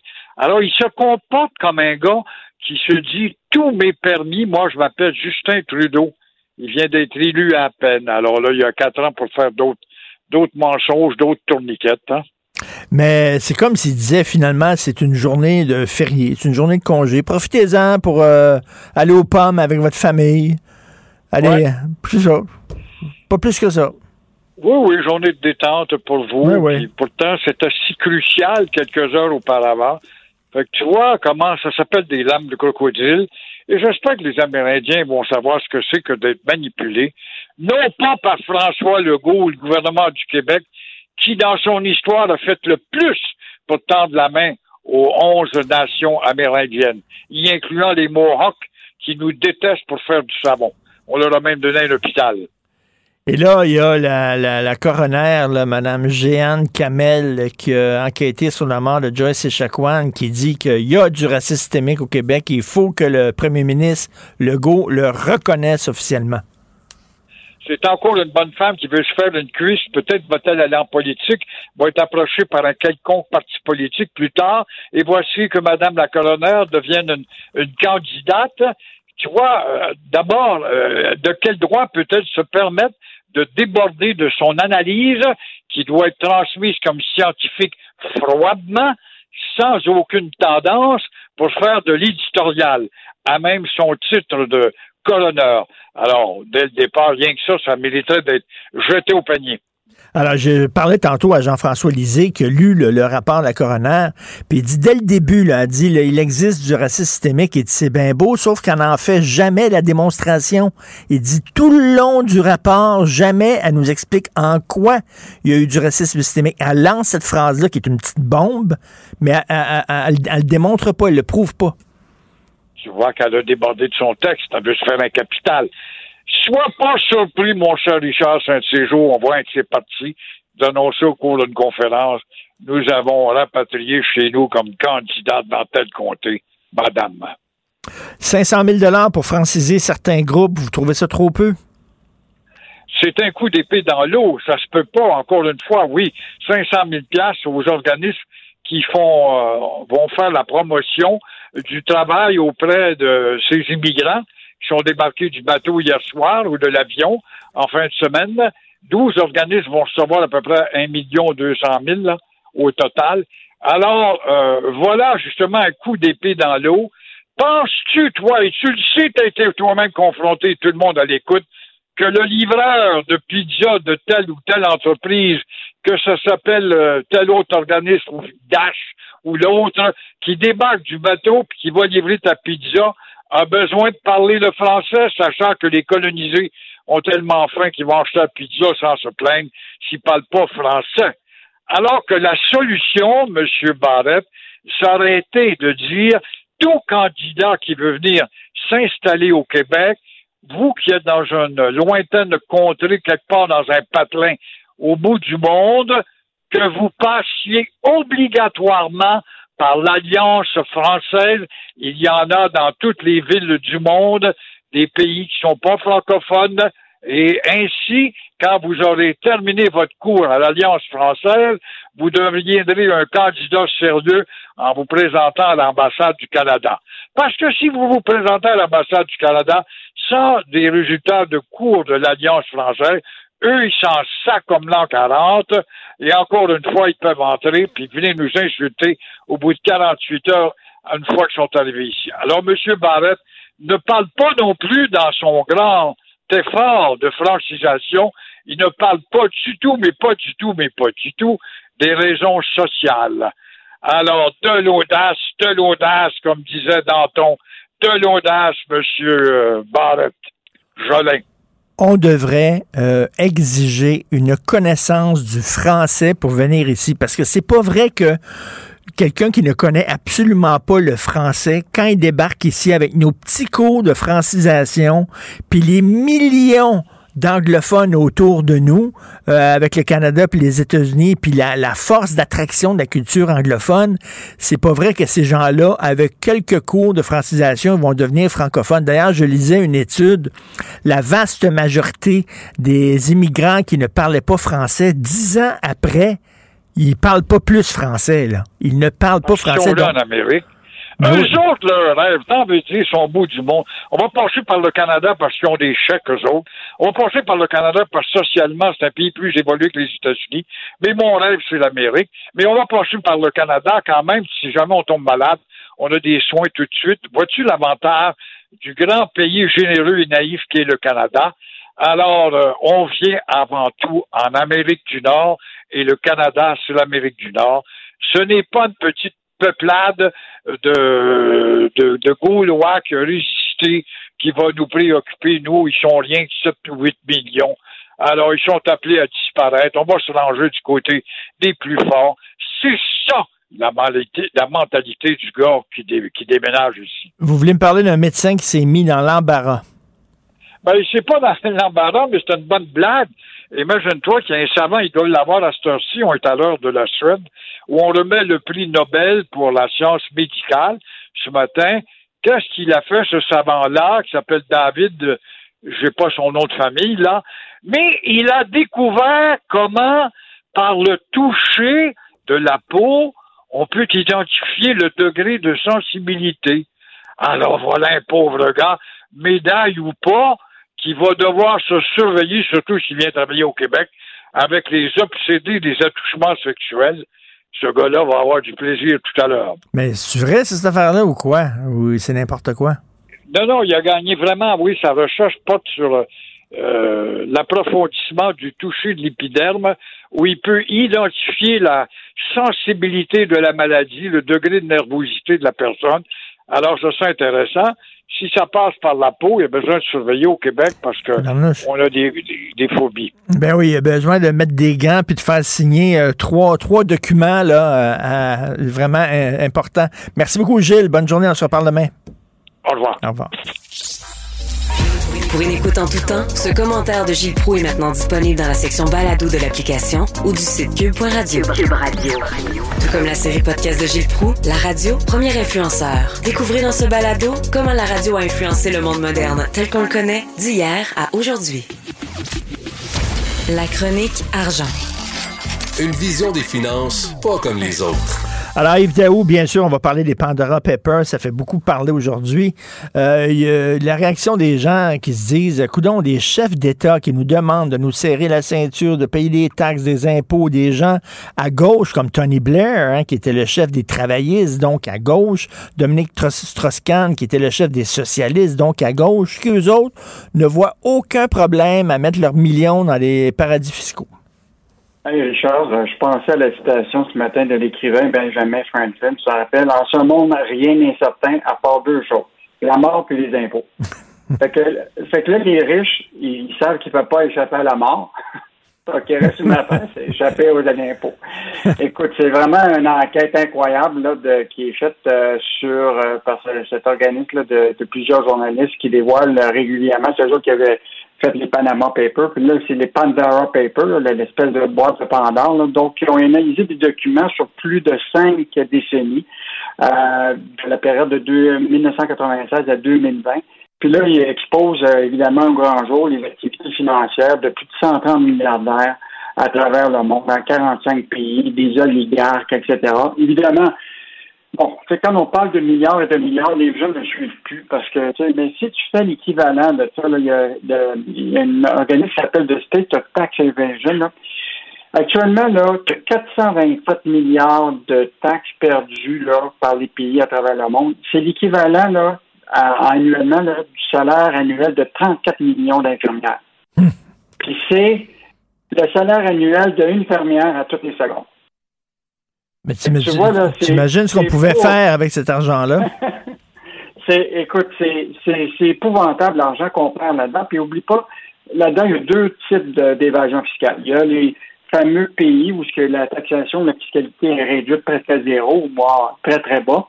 Puis donc là, tu as des gens qui sont très riches puis qui évidemment, on va mettre de l'argent euh, dans ces pays-là. Puis tu as les multinationales à travers le monde, les fameux GAFAM, tout ça, qui ont leur adresse là, puis ça leur permet de faire passer des revenus à travers ces pays-là pour éviter de payer de, l'impôt. Donc, euh, c'est un enjeu là, euh, mondial que, que il n'y aura pas de solution locale à ça, même si certains pays comme la France euh, puis d'autres ont commencé déjà là, à mettre des mesures. Ils ont dit si à l'échelle internationale on n'est pas capable, ben, par exemple, on va taxer les revenus des GAFAM. C'est 3 euh, sur tous leurs revenus parce qu'on sait qu'ils sont capables de déduire leurs dépenses pour avoir zéro profit puis pas payer rien. Donc, il y a quand même des mesures qui sont prises euh, là-dedans. Mais moi, je pense que ce qui est euh, encore plus fascinant là-dedans, c'est que notre propre caisse de dépôt des placements du Québec, Michel Girard a écrit beaucoup là-dedans. Pas vraiment l'exemple. Écoute, nous autres, on est dans les paradis fiscaux avec notre propre notre propre argent. Et donc, les, hmm. tous les années, la Caisse de dépôt doit dévoiler qu'elle a des paradis fiscaux. Alors actuellement, elle a dévoilé au dernier exercice qu'on avait 24,3 milliards de dollars dans les paradis fiscaux. Aux Bermudes, aux îles Caïmans, à Guernsey, aux îles Vierges britanniques, à Jersey, au Luxembourg. Et même à l'époque, là, quand on suivait ça avec, euh, avec Michel Gérard puis avec les, journalistes, avant, on avait 11 pages dans le rapport annuel sur les, où ce qui était les placements. Aujourd'hui, c'est 8 lignes d'information. Bye! Donc, euh, ça veut dire que c'est sûr que tout le monde joue là-dedans, mais je pense que si on doit donner l'exemple, concrètement, c'est ça s'assurer que nous-mêmes, notre caisse de dépôt, s'assure de faire en sorte qu'on n'investisse pas dans des compagnies, tu comprends-tu, qui payent un, minimum d'impôts en bas du, 15% Mais, mais je, reviens à ça. Est-ce que c'est légal? Oui. Est-ce qu'on peut vraiment euh, être en maudit que quelqu'un utilise une entourloupette euh, pour payer moins d'impôts, une entourloupette légale? Si on dit que c'est si épouvantable que ça, ben qu'on rende ça illégal. Ben, moi, je pense que c'est ça l'enjeu, c'est qu'effectivement, c'est légal parce que euh, tout le monde a le droit de sauver de l'impôt. ben, même tous, les deux, on fait notre rapport, on s'assure d'en payer le moins possible, on ben prend le crédit qui est là, etc. Mais quand tu es rendu à des entreprises qui, eux autres même, tu comprends-tu, génèrent leurs revenus à partir des, des, des, des, des, Québécois, ben, tu te dis que. Parce que ce qui va arriver à la fin, euh, Richard, c'est pas compliqué, hein. Tu vas avoir une tranche de qui va être la classe moyenne qui va payer tous les impôts pour payer les mmh. services publics. Tu vas avoir les ultra riches qui vont trouver un moyen d'en sauver puis d'en payer moins. Puis les pauvres n'en payent pas d'impôts. Mmh. ça va être, euh, c'est tout dans le milieu, là, tu comprends-tu, qui vont accaparer tous les euh, l'impôt à payer pour payer les services publics. Non, non, mais comme tu dis, là, c'est, c'est fâchant de voir des entreprises qui sont, qui sont devenues des géants grâce justement euh, à l'argent public qui, eux autres, ne veulent pas redonner, là, qui veulent s'en mm. mettre le plus possible dans les poches. C'est certain que c'est frustrant. Bref, on va voir. Il y a plein de vedettes, là aussi. J'ai vu Alton John, Shakira, Jacques Villeneuve, etc., donc, ben euh, qui, ont utilisé Jacques Villeneuve, c'est le bureau d'enquête du journal avait déjà euh, sorti Oui, c'est vrai. Euh, il y avait eu quand même, il y avait quand même des poursuites de Revenu Québec contre, qui sont encore en, en, cours. Euh, puis on le sait, là, Jean Villeneuve et les vedettes, bon, tu sais, ils installent leur, euh, leur entreprise. Là, bon, dans le cas de, de Jacques Villeneuve, il est en Suisse, en Doré, les îles britanniques. Euh, c'est sûr que ces, ces vedettes-là qui ont des maisons un peu partout à travers le monde, ben, vont choisir les endroits qui vont ben payer de l'impôt. Ben oui. Alors, c'est tout un enjeu. Euh, aujourd'hui, dans la section argent, euh, il y a cette entrevue avec euh, trois anciens buzz, bonzes pardon, de la Caisse de dépôt. Et il y a deux anecdotes de Michel, Michel Nadeau, mais il y en a une qui est drôle en maudit. Alors, Michel Nadeau, qui était boss de la Caisse de dépôt, qui dit on venait de signer un super gros prêt, là, puis des investissements avec Steinberg. OK, là, ils ont, ils, ont, ils ont, décidé de mettre des millions dans Steinberg. Steinberg était content. Fait que là, les gars de la caisse de dépôt vont manger avec les gars de Steinberg chez Lester, Lester's, euh, sa rue, euh, sa rue Bernard, euh, la place à Smoke Meat très connue. Et là, quand arrive le bill, qui est à peu près une trentaine de piastres, les gens de Steinberg, ils n'ont pas l'air à vouloir vraiment payer. La barnouche, la caisse de dépôt vient de leur donner des millions. On investit des millions, ça coûtait 30 pièces puis les gens de Steinberg, ça leur tentait pas vraiment de payer le, le, 30 pièces. cheap, cheap, cheap. C'est un, un, autre époque, mais je voudrais juste te, rappeler parce que l'importance de cette entrevue-là qu'on a faite le journal, c'est que, bon, tu sais qu'on a fait une entrevue avec Michel Nadeau, qui est un ancien numéro 2 de, de la caisse de dépôt qui est très affaibli par la maladie. Il se bat contre un cancer du, pancréas. Euh, donc, euh, imagine-toi, Michel a souhaité, euh, parce qu'on voulait faire une longue entrevue avec lui, parce qu'il a été un de ceux qui a vraiment vulgarisé l'économie et les finances des, Québécois. Ben, humblement, il a dit, mais moi, l'entrevue que j'aimerais faire, là, c'est avec mes deux copains de l'époque qui ont, qui ont été le, ce que moi j'appelle le trio punch and line de, de, du hockey, mais à la caisse de dépôt dans les années 80. Et c'est eux autres qui ont fait vraiment le virage du Québec Inc. Là. Euh, eux autres, ils, ont, euh, ils disaient, là, on a un entreprise, on a un entrepreneurship fort au Québec, mais l'idée, nous autres, on a toujours pensé l'importance de l'économie du Québec. Eux autres, là, il y avait vraiment le fleur de l'idée tatoué sur le cœur. Et, euh, et donc, moi, j'invite les, les, les, auditeurs à aller lire cette excellente entrevue là, de, qui été faite par Olivier avec ces trois dirigeants qui sont quand même relativement âgés. Là dont Jean Campeau, qui était PDG à l'époque, qui a 90 ans. Puis évidemment, il y a Jean-Claude Crat, plus jeune, et, Michel, qui, est très affaibli par la maladie. Donc, euh, très, très bonne entrevue à lire, puis euh, des très bonnes questions. Ben, la, question, c'est que la Caisse de dépôt et placement du Québec a-t-elle perdu la sensibilité québécoise au fil des années? Est-ce qu'elle est trop axée sur le rendement et moins branchée sur son milieu? Et euh, Michel Nadeau a tendance à croire que oui, là en disant qu'on ah, veut le, rendement à tout prix, euh, quitte à avantager des entreprises étrangères plutôt qu'avantager des entreprises d'ici. Ben, c'est sûr que, tu sais, euh, il faut regarder ça dans l'époque. Aujourd'hui, on est dans une économie mondiale, la financiarisation de tout. Ça fait que c'est sûr qu'autour de la table, tu as plus des gens de finance que de, des gens de l'économie sociale ou de, de, de ceux qui pourraient représenter la société civile. Là. Euh, à l'époque, bon, tu sais, autour de la table, tu avais les syndicats, tu avais des jardins, tu avais du monde qui était proche de, des Québécois. Là, aujourd'hui, c'est pas mal rendu plus euh, l'aspect financier qui domine. En tout cas, c'est le point de vue là, de, de Michel Nadeau, puis aussi des, des dirigeants qui ont vécu une belle époque. Ben oui, en tout cas, bon courage pour Michel, hein, qu'on connaît bien dans les médias. on l'a vu souvent euh, euh, parler dans les médias, puis là, il, combat un, cancer assez virulent du pancréas, donc on, pense à lui. Merci beaucoup. Merci Yves Daou. On se reparle demain. OK. Salut. Bye. À demain, Charles. Pour une écoute en tout temps, ce commentaire d'Yves Daou est maintenant disponible en balado sur l'application Cube ou en ligne au cube.ca. Tout comme sa série Balado, mêlez-vous de vos affaires. Un tour complet de l'actualité économique. Cube Radio. Martino. Des fois, quand on se sent contrarié, ben c'est peut-être parce qu'il touche à quelque chose.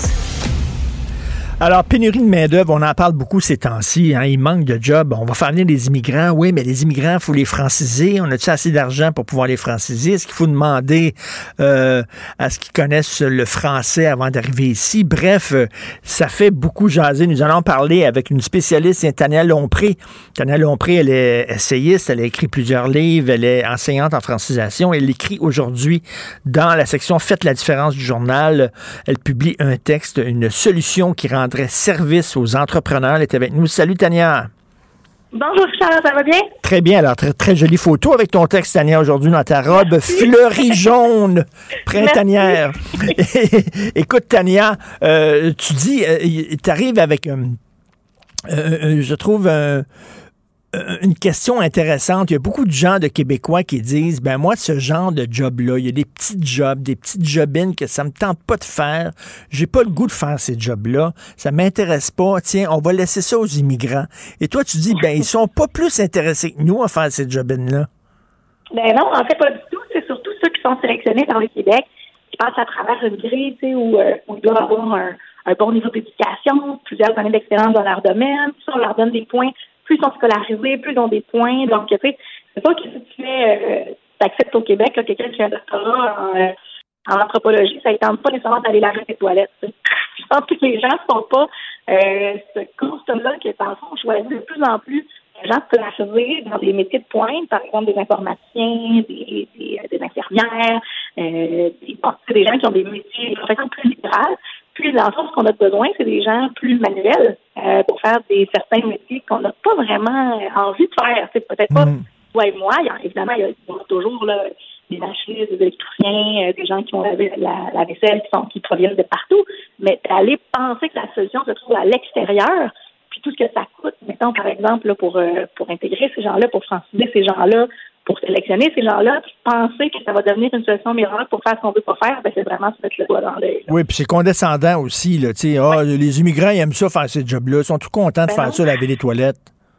Exactement, ça ressemble pas plus que ça puis moi. Là, c'est ça que penser que c'est la solution à tout, là, c'est vraiment c'est vraiment pas ça, là, en fait. Et ta solution qui rendrait service aux entrepreneurs, c'est tu dis que, bon, actuellement, il y a des exigences linguistiques, là, évidemment, euh, pour les gens qui arrivent ici, mais tu dis si les exigences linguistiques sont partout les mêmes. Or, euh, si tu arrives, puis je sais pas, moi, euh, t'es euh, t'es machiniste, par exemple, tu as vraiment besoin d'avoir une connaissance du français extraordinaire?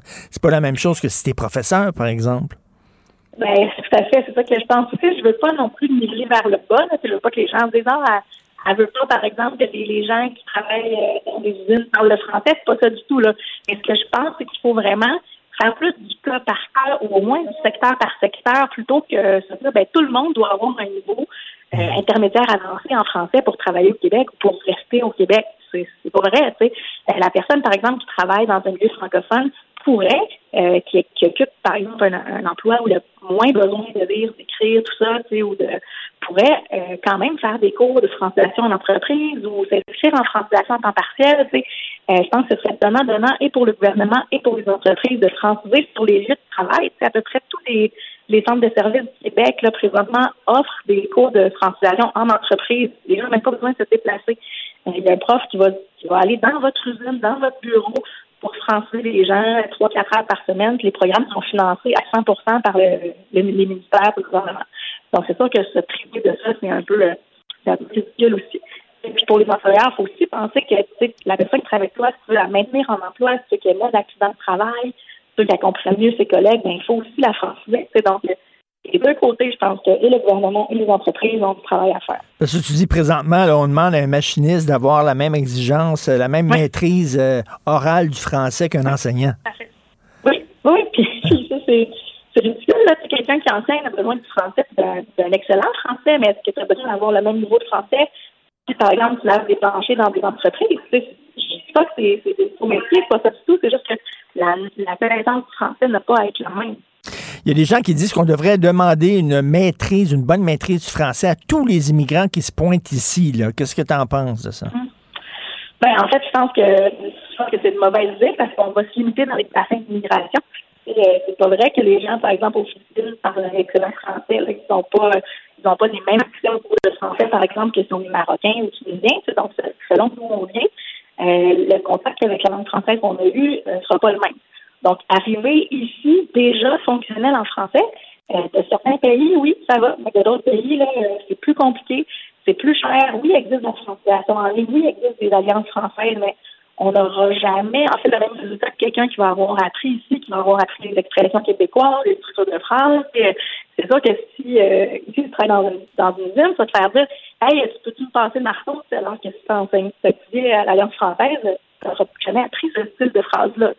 Donc, il faut s'adapter aussi aux besoins euh, des gens qui vont, qui apprendre le français, puis ils vont apprendre. C'est ils vont moins apprendre, puis là, c'est là qu'il faut euh, vraiment le bonifier avec la francisation, puis ça ne devrait même pas être une option. Puis je pense que toutes les entreprises qui embauchent des gens qui n'ont pas une maîtrise suffisante du français devraient euh, dégager ces gens-là quelques heures par semaine pour qu'ils puissent apprendre le français. Et il faut, il Ah, faut que ces gens-là, il faut que ces gens-là aussi, c'est pas seulement parler français pour travailler, mais il faut qu'ils, tu sais, il faut qu'il y ait le français à cœur, là, parce que j'ai vu des études de dix ans après, là, ces gens-là ont tout oublié leur français, puis ils sont, ils sont, ils sont devenus anglophones, littéralement. Oui, ça dépend du milieu de travail où ils vont- s'installer. Vraiment, c'est sûr que si tu travailles à Rimouski en français, ben, tu vas apprendre davantage que si tu travailles euh, à- dans le West Island. Là. Donc, c'est sûr que selon l'endroit où tu vas, t'installer aussi, tu vas avoir plus de contact ou moins de contact avec le français. Mais c'est sûr qu'il y a des gens qui vont habiter ici pendant 20 ans et qui ne parleront pas. Mais ça, est-ce que c'est normal? Ce n'est pas normal. parce que C'est et la faute des employeurs et la faute des gouvernements. Parce que est-ce que c'est normal que tu maintiennes en travail chez toi quelqu'un qui ne parle pas du tout français? C'est ne serait-ce que pour les accidents de travail, c'est quelqu'un qui n'est pas capable du tout de lire des consignes.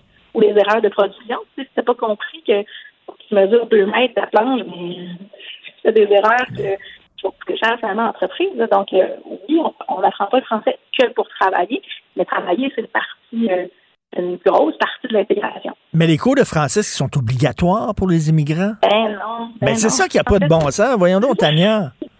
Je sais que ça n'a pas d'allure, mais avant 16 ans, c'est obligatoire avec la loi 101. c'est Les, les jeunes vont devoir passer par les services de translation. Mais dès qu'ils ont atteint 16 ans, ils peuvent aller euh, étudier au système anglophone ou euh, travailler au système, dans le système anglophone. Puis, euh, absolument rien qui va les obliger à apprendre le français. Ben, c'est sûr qu'ils veulent, euh, par exemple, là, passer un examen de citoyenneté canadienne, on va leur demander un certain niveau, soit en français ou en anglais. Donc, apprendre le, fran- le, français n'est pas obligatoire parce que si tu as une maîtrise de l'autre langue officielle, bien, tu peux avoir accès à l'examen de citoyenneté. Ben, ça n'a pas de euh, maudit bon sens que ces cours-là ne soient pas obligatoires, que ce soit sur une base volontaire. Ça n'a aucun sens. Et Et toi, qu'est-ce que. Puis on voit chaque année là, des milliers de gens qui ne viennent pas s'inscrire. Puis il y en a des milliers aussi, qui viennent. Il ne faut pas oublier qu'il y a des gens qui vont se retrouver, qui vont s'intégrer, mais il y en a pour qui euh, c'est vraiment pas important. Non, mais on les oblige pas. Fait que pourquoi ils prendraient les cours en français? Je peux les comprendre aussi. là. Quand tu es immigrant, tu veux améliorer ta situation.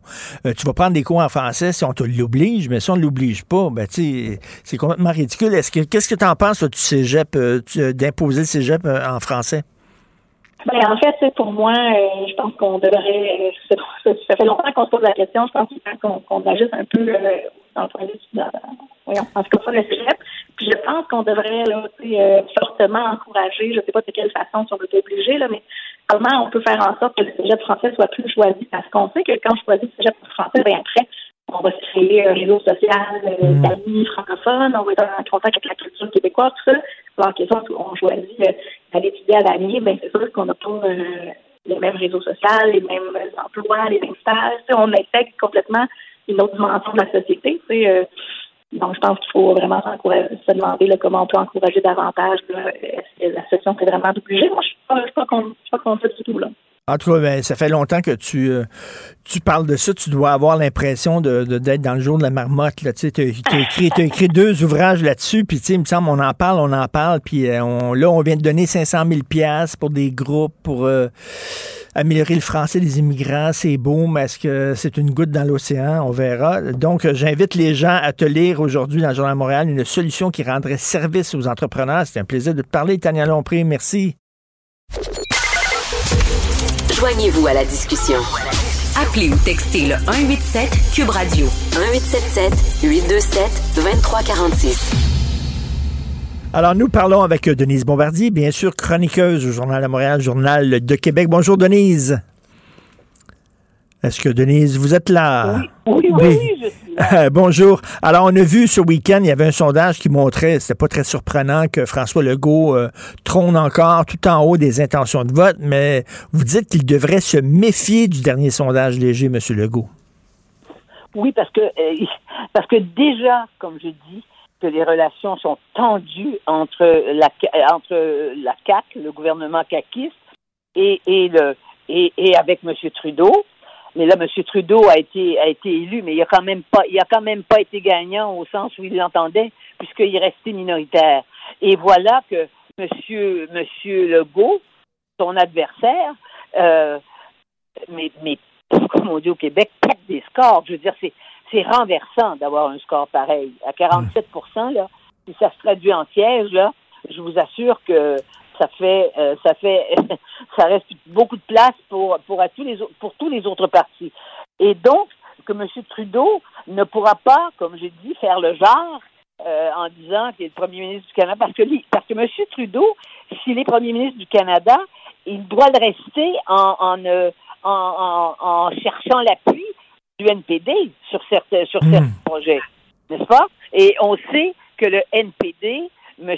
Singh, est un centralisateur encore plus, bien plus, euh, bien plus grand que M. Trudeau. Alors donc, pour, pour rester au pouvoir, évidemment, M. Singh n'est pas fou, il n'ira pas euh, renverser le gouvernement dans un mois, mais tout de même, ça, ça, affaiblit la force et la représentativité euh, du, du premier ministre du Canada d'avoir à, demander, à demander au fond la bénédiction à l'opposition pour, pour, euh, pour faire passer des lois qui seraient, euh, qui seraient discutables.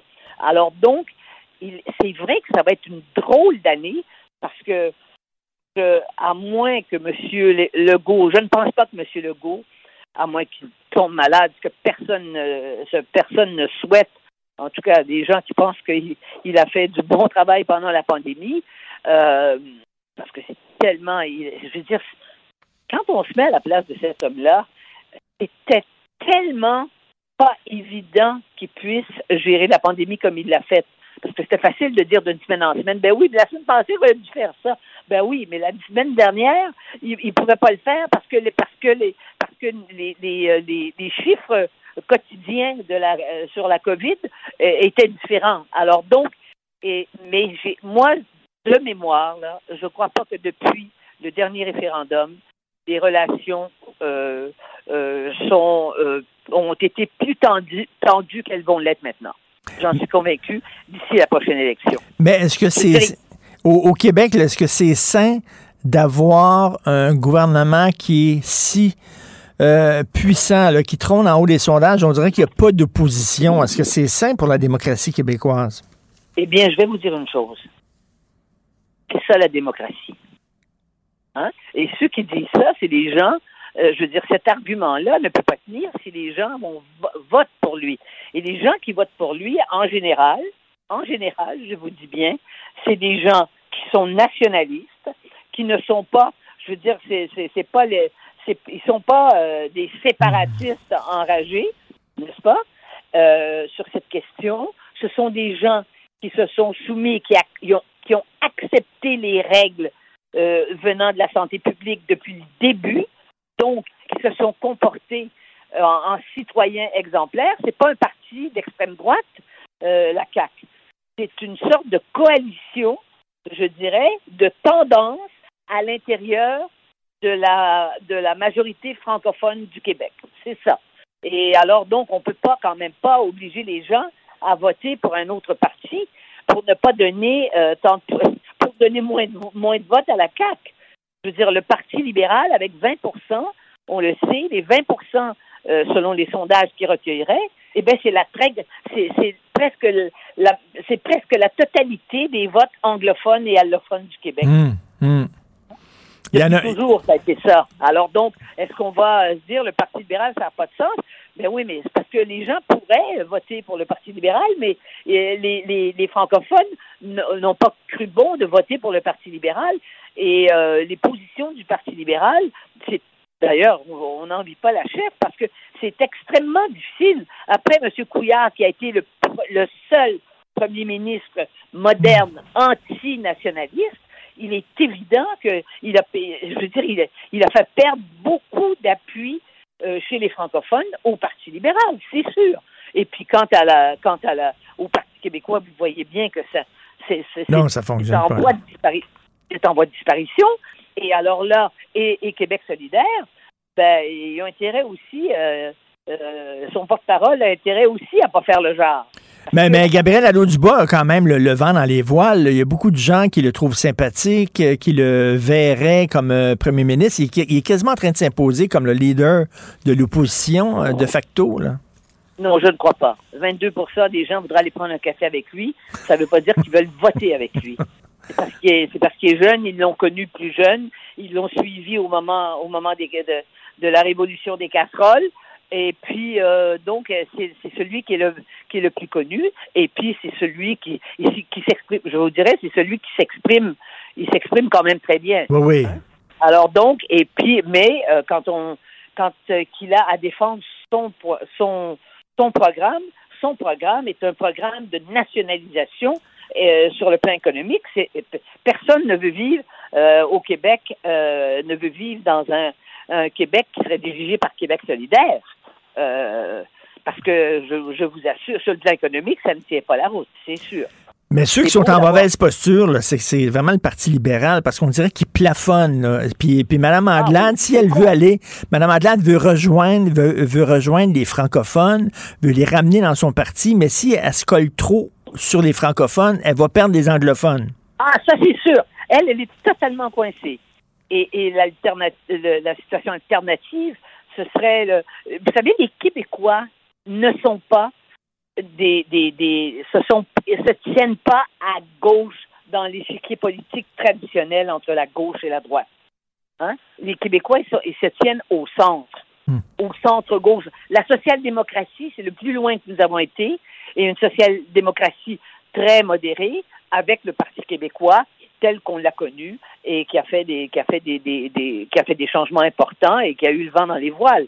Mais euh, ces, ces gens-là étaient des étaient des libéraux au sens philosophique. C'était pas des c'était pas des gens de c'était pas des gens de la gauche parce que la moitié de Québec solidaire sont quand même des gens qui sont des gens de gauche et d'extrême gauche. On a une extrême gauche maintenant, elle est à l'intérieur de Québec solidaire, mais c'est pas tout Québec solidaire, ça c'est vrai. Et puis maintenant, eh ben on aura, on va, on a aussi, mais c'est très limité, c'est limité à la région de Québec finalement, euh, jusqu'à maintenant, euh, selon les sondages c'est le parti euh, conservateur d'Éric oui. qui est un parti de, qui est un parti d'extrême droite, qui joue, il va, il va aller chercher ces gens-là. D'ailleurs, il fait là. Hein, ben, mettons euh, très à droite, je ne dirais pas extrême droite, là, parce que. Ben, ben, je vais vous dire une chose. Au Québec, c'est l'extrême droite, parce qu'on n'a pas d'extrême droite. Mais euh, c'est pas la droite. La droite, c'est le centre. Vous voyez? C'est entre le centre. C'est parce qu'on joue avec des concepts qui ne correspondent plus aux, aux, réalités politiques de nos pays. Voyez-vous, en France, les partis, le Parti socialiste a complètement éclaté. le Parti socialiste a, plus de pouvoir. Hein? Et euh, parce que le président de la République, euh, c'est pas un socialiste. C'est, ce n'est pas un socialiste au sens où étaient les socialistes avant. D'ailleurs, le Parti socialiste contre lui voyez-vous. Et puis, euh, mais il y a une extrême droite parce que euh, c'est une tradition en France. Puis c'est, on sait, il y a eu depuis euh, dans l'histoire de France, il y a eu des extrémistes. Mais c'est pas du tout ce qu'on retrouve ici, chez nous. Et, vous parlez, vous parlez du clash entre Gabriel Nadeau-Dubois et François Legault. Vous y voyez vous comme un clash de génération? Ah oui, absolument, parce que ce clash de génération, figurez-vous, je le vis, et vous qui avez déjà euh, accumulé quelques années, vous le voyez maintenant commencer. Il y a une sorte de... Euh, mais ça, c'est la mentalité des, des nouvelles générations, hein, qui croient euh, vraiment... Écoutez, il, fut un temps où, euh, moi, quand j'étais jeune, par exemple, on avait du respect pour ceux qui étaient au-dessus de nous. Hmm. Quand je suis entrée à Radio-Canada, moi, les journalistes qui avaient de l'expérience, euh, je veux dire, on les écoutait. Il n'y avait pas, il y avait une différence générationnelle, hein, mais il n'y avait pas ce clash. On sent comme une espèce de hargne. Et moi, je crois que les nouvelles générations de jeunes qui ont, qui ont subi à l'intérieur de leur, au départ de leur vie, hein, qui sont des enfants du divorce dans au moins la moitié des cas, qui est un des parce que nous sommes nous avons les statistiques les plus élevées en Occident de, de, gens qui des divorces et, des non mariages d'ailleurs. Bon, ces enfants-là, c'est pas vrai que on, on sort de, que les enfants sortent de ces des ruptures des parents euh, comme ça et que ça fait rien. Alors ils ont des ils ont des ils ont des revendications, ils ont des, des frustrations par rapport aux adultes, leurs parents en premier. Alors, d'ailleurs, ça a donné une génération d'enfants rois parce que les parents se sentent coupables aussi. Parce que les parents sont moins présents, travaillent. Bon. Et là, leur discours, là, leur discours, c'est tasse-toi mon oncle, coquille boomer, euh, déménage, dégage. Oui, c'est ça. Hein?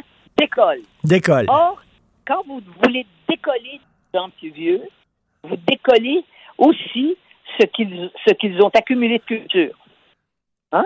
Euh, Guy Rocher, 96 ans ou 97 ans maintenant, moi, il m'enseignait à l'Université de Montréal, c'est le meilleur prof que j'ai jamais eu de ma vie.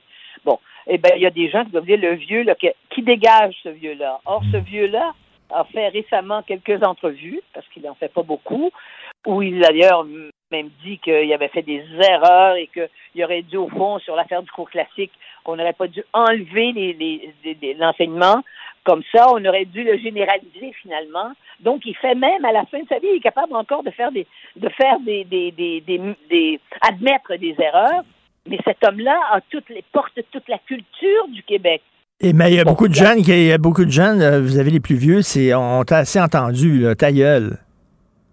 C'est ça qu'il dit. Exactement. Et Gabriel Nadeau-Dubois, quand il, quand il traite euh, François Legault de Duplessis, c'est un peu ce qu'il lui dit. C'est-à-dire, vous êtes dépassé, vous êtes euh, vieux jeu. En plus, il caricature aussi Duplessis en même temps. Tu sais que moi, Duplessis, je me suis rappelé, c'est drôle, parce qu'à cause de ça, d'ailleurs, j'en parlais avec mon mari en fin de semaine, j'ai dit, moi, je me souviens, j'étais à Radio-Canada, j'étais jeune euh, comédienne à l'époque, quand Duplessis est mort en 59.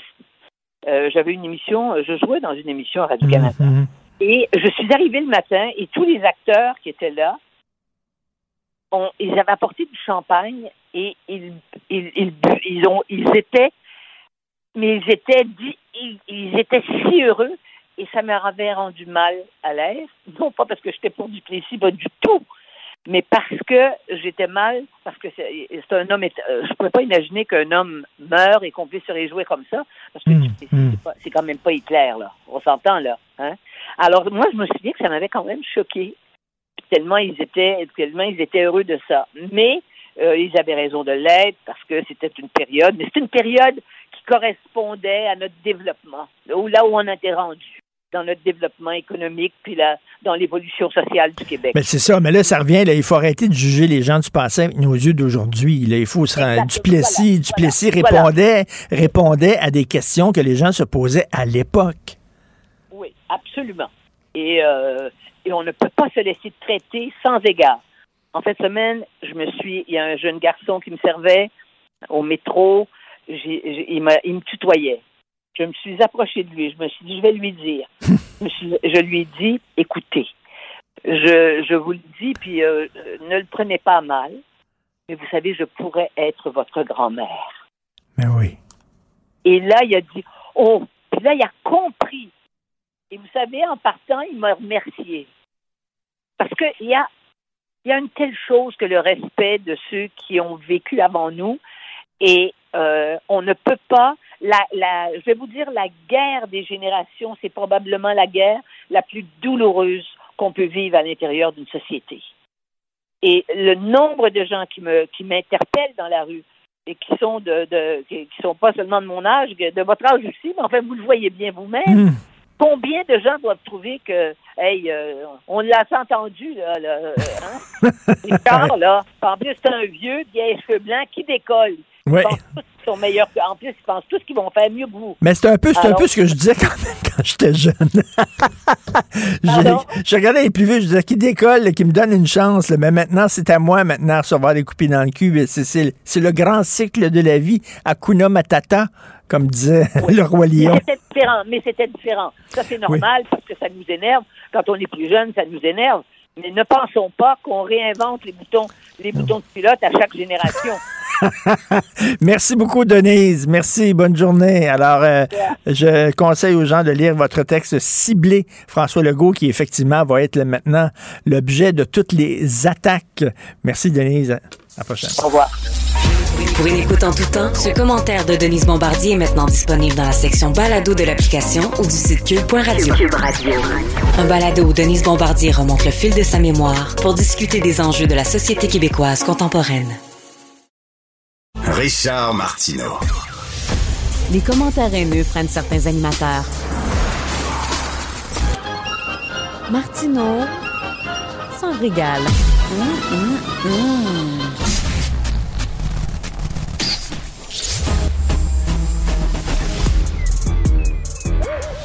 Mathieu Bocoté. Il représente un segment très important de l'opinion publique.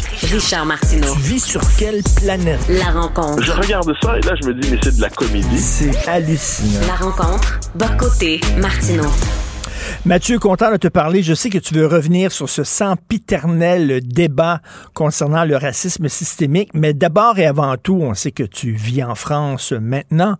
Euh, Bernard Tapie qui est mort, ancien ministre, homme d'affaires, controversé, quelqu'un qui a eu plein de problèmes avec la justice. Que représente Tapie pour les Français? Alors, c'est particulier que tu poses cette question-là. Dimanche matin, nous devions recevoir au grand rendez-vous avec Sonia Mabrouk euh, Fabien Roussel, le candidat du Parti communiste à la présidentielle, et 20 minutes avant le début de l'émission, Tapi meurt. Donc, euh, reprogrammation. Et là, on va consacrer l'émission à tapis. Et ce qui est assez fascinant, ce qui me frappe, c'est que le type était controversé, pour reprendre. Et dans son cas, c'était vrai. C'est-à-dire, euh, il y avait eu des problèmes avec la justice, il y avait eu des problèmes, euh, il y avait des positions politiques un peu hasardeuses, pour ne pas dire quelquefois calamiteuses. Euh, c'est un homme d'affaires qui était qui était assez brutal et qui en même temps était marqué à gauche. Mais ce, qui, ce que les Français retenaient de lui, c'est que c'était une espèce d'homme qui toujours ressuscitait. Une espèce d'homme, il incarnait le panache français en quelque sorte. Un succès américain à la France, hein, un succès à l'américaine en France. Un homme qui euh, refusait tous les interdits, un homme qui transgressait les interdits autant qu'il le pouvait et qui avait toujours cette idée qu'il était possible en fait de, la, France est une société très codée, très normée, très statue, euh, avec des statuts bien identifiés. Et Tapi disait, si vous voulez vraiment, euh, avec le, courage, avec l'énergie, avec la force, avec la ruse, vous pouvez vous faire un chemin. Donc, il incarnait une forme de, de success story à la française avec des réussites exceptionnelles, des défaites atroces, des zones d'ombre, des parts de lumière. Et j'ai l'impression que c'est l'image qu'il dégageait à tout le moins depuis, euh, depuis son décès hier c'est l'impression qui, qui revient dans le commentaire public. C'est en fait une énergie, hein, une volonté, une fougue. Euh, c'est surtout ça qu'on retient de Bernard Tapie. Oui, exactement. C'est-à-dire, il y a eu des problèmes avec la justice, c'est vrai. Il a dit politiquement des choses un peu étranges. Hein. C'était un immigrationniste forcené. Mais, mais, puis il était associé à la gauche mitterrandienne. Puis il, il idéalisait les banlieues. Mais à travers tout ça, à travers tout ça, c'est un homme d'une énergie, d'une fougue, d'un courage. Il tombait par terre. C'était astérix, hein. Tout le monde contre lui, puis il réussissait à renaître. Il prenait des entreprises qui étaient à peu près mortes, il les faisait revivre, il réussissait à les vendre, il faisait ses millions, ses milliards peut-être. Euh, peut-être. C'était un esprit qui, de ce point de vue, ne se laissait jamais abattre, même dans son combat contre le cancer. J'ai toujours détesté la formule combat contre le cancer, mais une fois que c'est dit, dans son cas, il y avait quelque chose de vrai. Euh, il a mené une bataille euh, héroïque pour chercher à repousser le plus le, plus possible l'échéance, la fatale échéance. Et, jusqu'au dernier moment, il aurait été euh, le type quoi qu'on quoi qu'on en pense aurait été euh, assez assez admirable de ce point de vue. C'était aussi ça, c'était très français. C'est un homme qui voulait casser tous les codes, qui voulait rompre avec l'establishment, mais qui au même moment espérait que l'establishment lui envoie un petit clin d'œil en lui disant qu'il l'aime. Donc c'était à la fois amour et rejet de l'establishment. C'est un trait qu'il partageait étrangement avec son grand ennemi politique, Jean-Marie Le Pen. Donc, il était connu pour un débat de, assez brutal avec Jean-Marie Le Pen.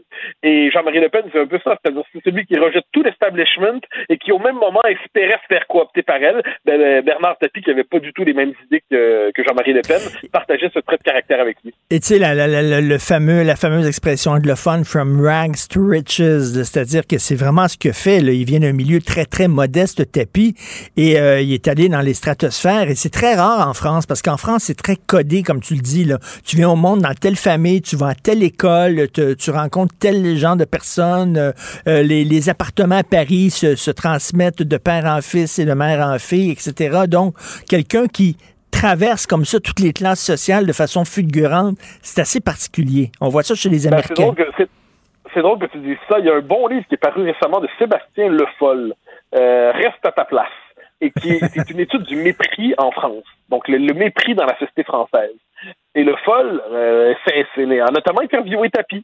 Et il s'est intéressé au parcours de ceux qui, en France, ne respectent pas le chemin attendu de la réussite sociale codifiée et qui parviennent néanmoins au sommet d'une manière ou de l'autre, mais par un chemin tout à fait inattendu. Et on est, c'est, une société où l'ascenseur social est assez codifié même. C'est la méritocratie républicaine, c'est des écoles, ainsi de suite. Il n'y a pas la flexibilité nord-américaine.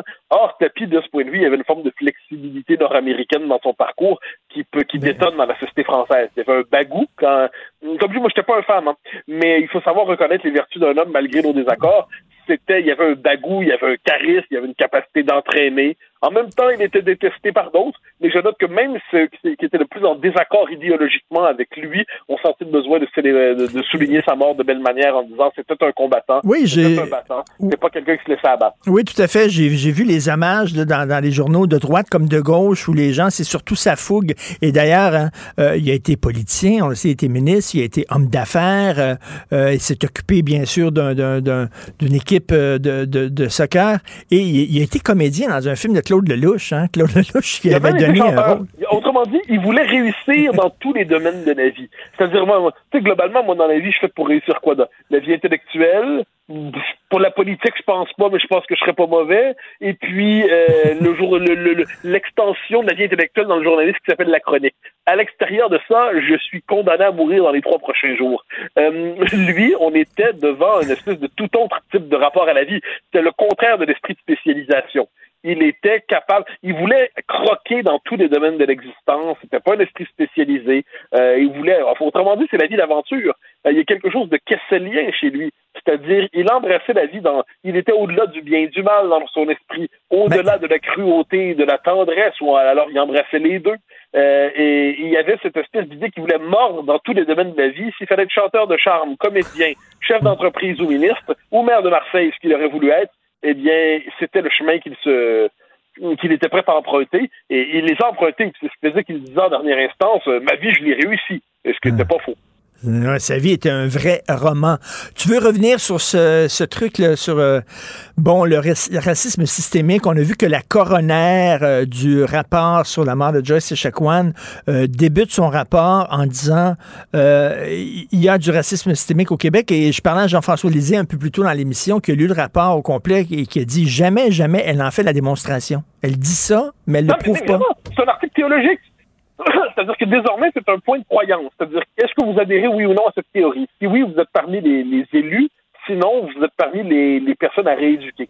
Et, euh, et ma- madame, qui est une euh, Jeanne Camel, je crois, qui est assez, qui est très militante, hein, qui a été euh, assez fougueuse, pour ne pas dire hargneuse, pendant, euh, pendant qu'elle faisait, qu'elle menait sa, son enquête, euh, eh bien, elle décide d'idéologiser son rapport. Et puis là, comme d'habitude, les nigauds et les niais, il y en a quand même quelques-uns qui répètent simplement des slogans entendus, vont dire Ah, ben même la coroner a dit que. Euh, Il y, a- une comédienne dont je, je tairai le nom parce qu'à mon avis, euh, la nommer ne se, se, se- se- serait, se référera. On dit, si je la nomme avec les bêtises qu'elle dit, ce serait l'insulter. Donc, je vais me contenter de dire que c'est une comédienne qui s'agite sur Twitter et que là, elle dit C'est ça, hein, Kamel, c'est la coroner, c'est une woke? Bon, dans un instant, là, on est devant quelqu'un qui, manifestement, a décidé d'idéologiser son rapport et on est censé se coucher devant ça. Non! Le fait d'affirmer cette théorie-là ne la rend pas plus vraie, même si c'est une coroner qui le dit. Je veux dire, comment la, la démonstration est absente, mais on est en ce moment dans un débat purement idéologique sur ça, et on veut que la société québécoise s'y soumette, on veut que le premier ministre s'y soumette. Des journalistes militants travaillent à temps plein pour qu'ils s'y soumettent. Le travail est odieux, il est militant, il est sans gêne, il est subventionné. Devant cela, me semble-t-il, il est possible, il devrait être possible de refuser cette espèce d'injonction, mais la campagne est intense, elle est d'une intensité telle qu'on a senti vibrer jusqu'ici, pour le dire ici, ainsi. Et, euh, je suis, je, je vois qu'ils sont de plus en plus nombreux à, se- à se laisser intimider. Ah, on devrait peut-être céder finalement, il faudrait peut-être, parce que c'est parce qu'ils se rendent compte que le prix à payer pour s'opposer à ça, de passer pour un sans-cœur puis un monstre. Ben oui, mais c'est- leur méthode. Regarde, mettons ici un professeur qui sort un peu, là, qui sort un peu des clous dans une université. On va l'écœurer, l'écœurer, l'écœurer, mettre de la pression 24 heures sur 24, 7 jours par semaine. On va se mobiliser sur les réseaux sociaux, puis on va être content seulement le jour où il va mettre les deux genoux par terre. Ben, je, ça, lisais aujourd'hui dans, dans la presse un chroniqueur qui disait les woke n'ont pas de pouvoir. Hein?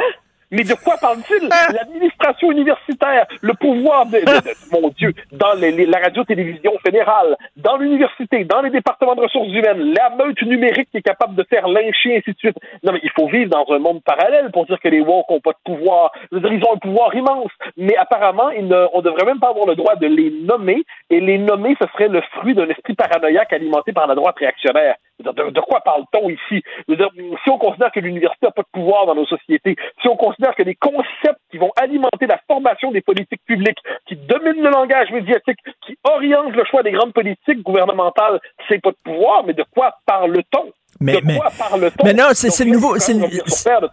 C'est nouveau discours de cette gang-là, là, en disant, ben voyons donc, les woke, tout le monde s'énerve. C'est une petite gang de- d'étudiants, oui, peut-être un peu extrémiste, oui, mais qui n'est pas extrémiste lorsqu'il est jeune et tout ça. Alors que on, on- on évacue totalement le côté que ces gens-là, maintenant, ont des postes de direction et ils ont droit de vie ou de mort sur certains projets.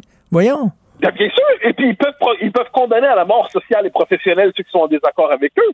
Et, franchement, je leur disais, je, leur disais à ces, ces, chroniqueurs qui nous disent que ça n'existe pas. Moi, j'ai l'impression, je pense à certains d'entre eux qui nous disent que ça n'existe pas aujourd'hui. Je les ai déjà entendus expliquer que la querelle autour du N-word, hein, le, mot, le mot nègre, eh c'était une querelle artificielle, puis ils n'allaient pas se coucher, puis ils n'allaient pas se soumettre. Je les vois aujourd'hui. Je les vois aujourd'hui expliquer que ça n'existe pas. La meute qui leur a sauté dessus n'existe pas. C'est quand même fascinant comme point de vue, ça. C'est-à-dire qu'ils ont osé une transgression, ils se sont fait rabattre le caquet, ils ont été cassés par la meute numérique, et aujourd'hui, qu'est-ce qu'ils nous disent? Mais la meute qui m'a agressé n'existe pas. Je, ne sais pas comment ces gens-là fonctionnent. En plus, c'est pas des imbéciles, toujours. Ça, la fin, qui sont des, des, gars intelligents, ils sont cultivés, ils sont capables de, de, de, de, réfléchir, mais manifestement, le pouvoir de la meute a réussi à leur faire dire que la meute n'existe pas. Mais, mais, mais Mathieu, tu, Des, des, délicats excès, faut, faut revenir sur terre. Mais tu, tu le dis souvent et régulièrement dans ta chronique ici à l'émission, la base de leur idéologie, c'est la négation du réel. C'est ça? Exactement. La, théorie du genre n'existe pas. L'immigration massive n'existe pas. Le mouvement woke n'existe pas. Rien n'existe. Ah, ben au moins c'est clair. Finalement. Non, il y a, l'extrême droite. L'extrême droite existe. C'est tout. Ah oui, non, mais ça, ça existe. même quand elle fait genre 0% au Québec, mais non, l'extrême droite, elle est partout. Elle on est devant un mouvement qui, ce qui est terrible, il y a la, la mouvance woke de base.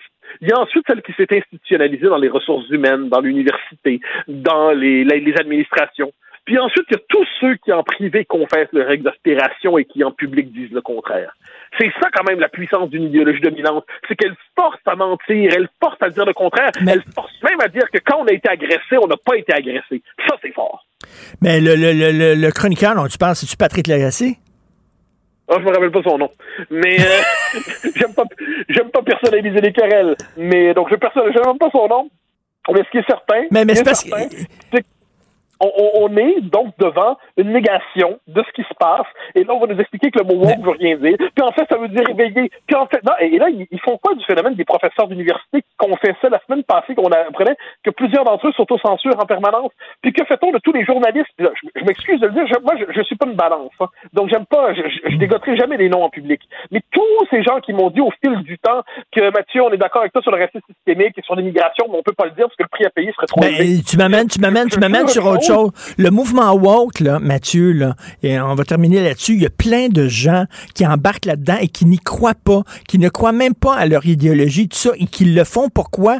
Par opportunisme, parce qu'ils savent que ça va leur permettre d'avoir des jobs dans les médias, à la télévision, à la radio, puis tout ça. Donc, ils sautent dans le train qui est en marche, mais le train lui-même s'en fout un peu.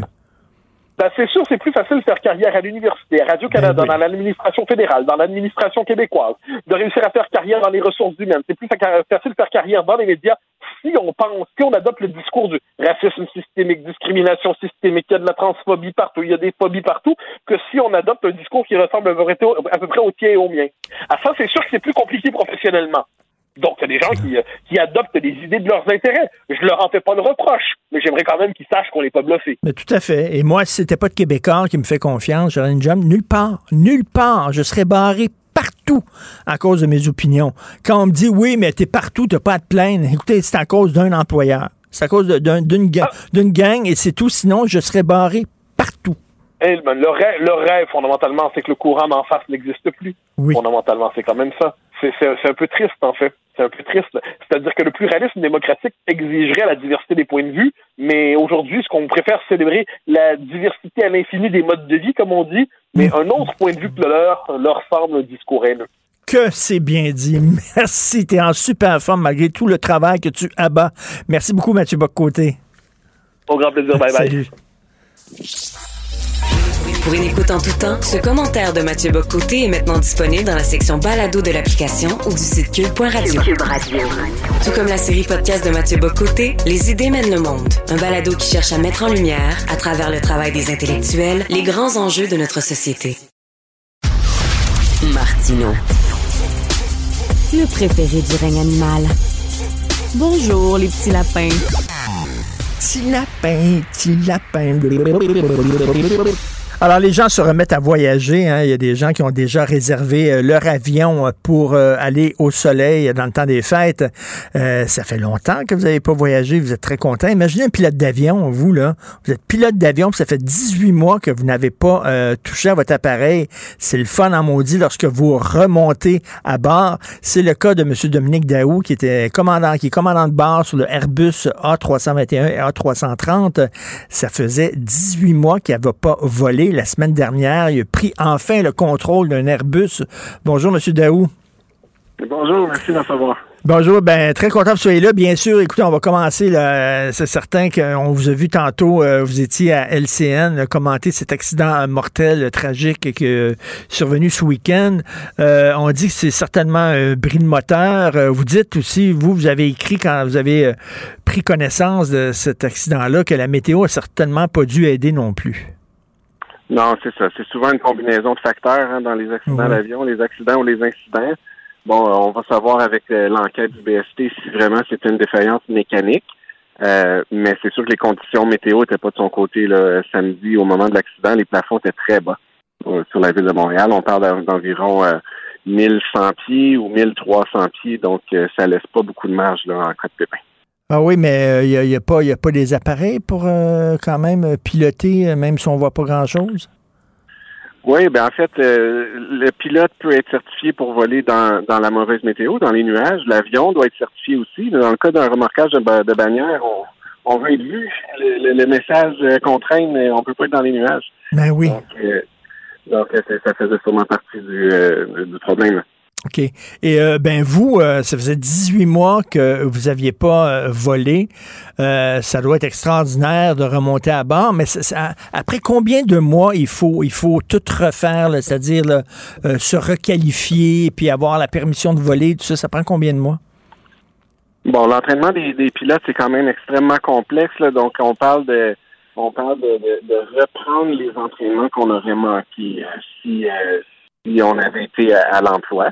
Donc, dans mon cas, c'était environ 25 heures de simulateur, plus les examens théoriques pour la remise à niveau. Euh, mais il y a certains autres pilotes là, qui vont changer d'avion en plus, donc c'est quasiment du cas par cas. Si on dépasse les deux ans pour un pilote, qui n'était pas mon cas, j'ai été chanceux parce que j'ai été rappelé après 18 mois. Si on, si on dépasse les deux ans, là, ça se complique, puis là, il faut quasiment reprendre euh, du début. Mais dans mon cas, c'était environ trois semaines de théorie, 25 euh, heures de simulateur puis un examen en vol à la fin. Ah oui, c'est pas comme un vélo. Là. On dit un vélo, là, même si on monte pas sur un vélo depuis 25 ans, il euh, n'y euh, a aucun problème. Ça nous revient tout de suite les cinq premières minutes. C'est pas la même chose avec un Airbus. Oui, ben j'ai été j'ai quand même été agréablement surpris. Là, à mon retour, quand je me suis assis dans l'avion pour la première fois, je me suis tout de suite senti à mon aise. Là. Donc c'est revenu assez vite. Euh, mais on gère on gère des, euh, des urgences au simulateur. On, on veut être prêt pour euh, ben, pour toute éventualité. Donc, faut aussi que ça, ça, soit des réflexes euh, bien bien aiguisés.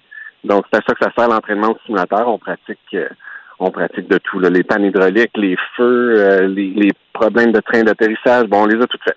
Donc, une fois qu'on est assis dans l'avion, on est bien on est bien rodé. Après, après combien de mois de, de, d'absence d'activité vous devez reprendre votre entraînement? Ben, nous, en temps normal, si, on, si on imagine un, monde pas de COVID, là, nous, on, euh, on fait une recertification tous les six mois.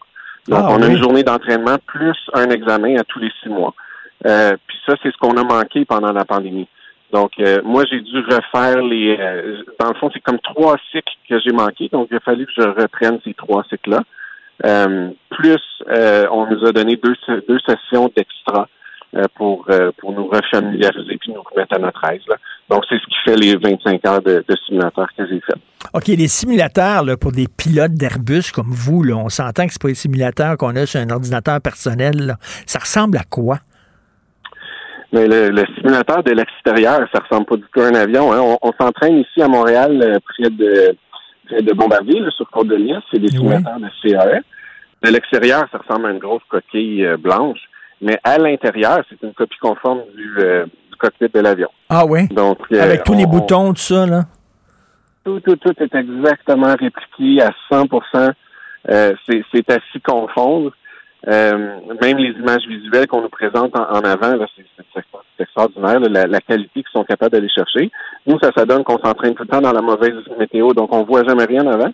Mais euh, c'est quand même, c'est quand même à s'y méprendre. Puis le, simulateur bouge à l'extérieur, donc euh, dans le feu de l'action, on peut, on peut oublier qu'on est dans un, dans un simulateur tellement c'est précis. Et pendant ces 18 mois-là de non-activité, est-ce que ça vous, ça vous chatouillait? Est-ce que vous aviez envie en maudit de vous envoyer en l'air avec un avion? oui, ben c'est sûr que les, les, premiers mois de la pandémie, là, si on parle d'avril, euh, mai, juin là, 2020, c'était pas trop pressé d'y retourner, là, parce qu'on était dans le creux d'une première puis d'une deuxième vague. Là, on, on, voulait pas nécessairement euh, prendre l'avion puis aller à l'hôtel puis se promener partout dans le monde.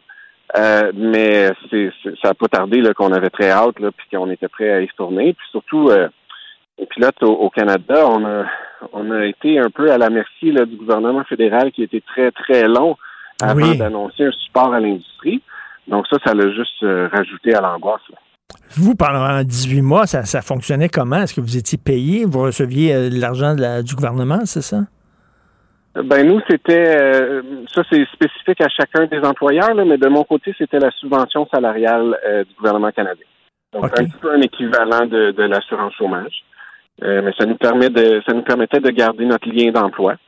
mais c'était c'était des revenus très, très, très différents de ce qu'on de ce qu'on est habitué là. Puis quand vous êtes monté là, à bord de votre appareil pour la première fois la semaine dernière, là, puis là, vous, mais, vous asseyez sur votre chaise, là, puis vous sentiez comment? Le, gros sourire d'en face, vous regardez votre copilote avec le gros sourire d'en face? Oui, ben en fait, c'est, oui, j'étais très content. C'était un, un, grand jour pour, euh, pour moi, pour ma carrière, ma famille, mais c'était aussi une évaluation. C'était un examen cette journée-là. Donc, euh, pas trop de temps de célébrer. Il fallait que je sois à mon affaire puis que, bon, que, je performe quand même. Euh, mais au moment du décollage, là, c'est sûr que c'était, c'était quelque chose parce que là, c'est comme si euh, c'est comme si c'était fait. Là. On est sur la piste, on met la puissance au décollage, et là, on n'est plus arrêtable. Donc, euh, non, c'est un, un, grand moment. J'ai parlé à un gars, lui, il voulait être pilote d'avion, c'était son rêve, donc euh, il a commencé sa formation et il a terminé sa formation et il a été reçu pilote, M. Daou, je pense, une semaine avant le début de la pandémie. Finalement, il a comme jamais volé, là. Ah. Alors qu'il avait été. Il, il me parlait, il avait les larmes aux yeux. Oui, c'est malheureux. On, est passé, là, c'est vraiment un 180 degrés. On est passé d'un d'une situation de pénurie de pilotes où on, les lignes aériennes en cherchaient, puis là, fallait fallait piger dans le dans le lot des pilotes avec un petit peu moins d'expérience, puis les entraîner un petit peu plus. Donc, il y avait une grosse pénurie de pilotes, puis du jour au lendemain, avec la pandémie, on a un surplus de pilotes. Mais ceci dit, ceci dit, j'ai pas de doute que la demande éventuellement va revenir, puis on était quand même dans un dans une bonne époque là, pour l'aviation. Donc, ça, ça va finir par revenir. Moi, j'ai gradué, vous savez, j'ai gradué pas longtemps après le 11 septembre. C'est un petit peu le même principe. Ah, l'aviation n'était pas, pas en bon état là, dans ce temps-là. Mais c'est cyclique. J'ai quand même confiance que ça va revenir. Mais écoutez, bon vol et soyez prudents. Merci beaucoup, M. Dominique Daou. Merci. Merci à vous. Merci. Commandant de bord sur les Airbus A321 et A330. Comme commandant de bord, ben, ça va être Benoît qui va prendre euh, contrôle de l'avion tout de suite après Benoît Dutrisac, qui a notre rencontre bien sûr à midi. J'aimerais remercier l'équipe à, la recherche Maude Boutet, Florence Lamoureux. Merci beaucoup à vous deux, à la, à la régie et à la réalisation Jean-François Roy. Et nous, on se reparle demain 8 h. Passez une excellente journée. Cube Radio.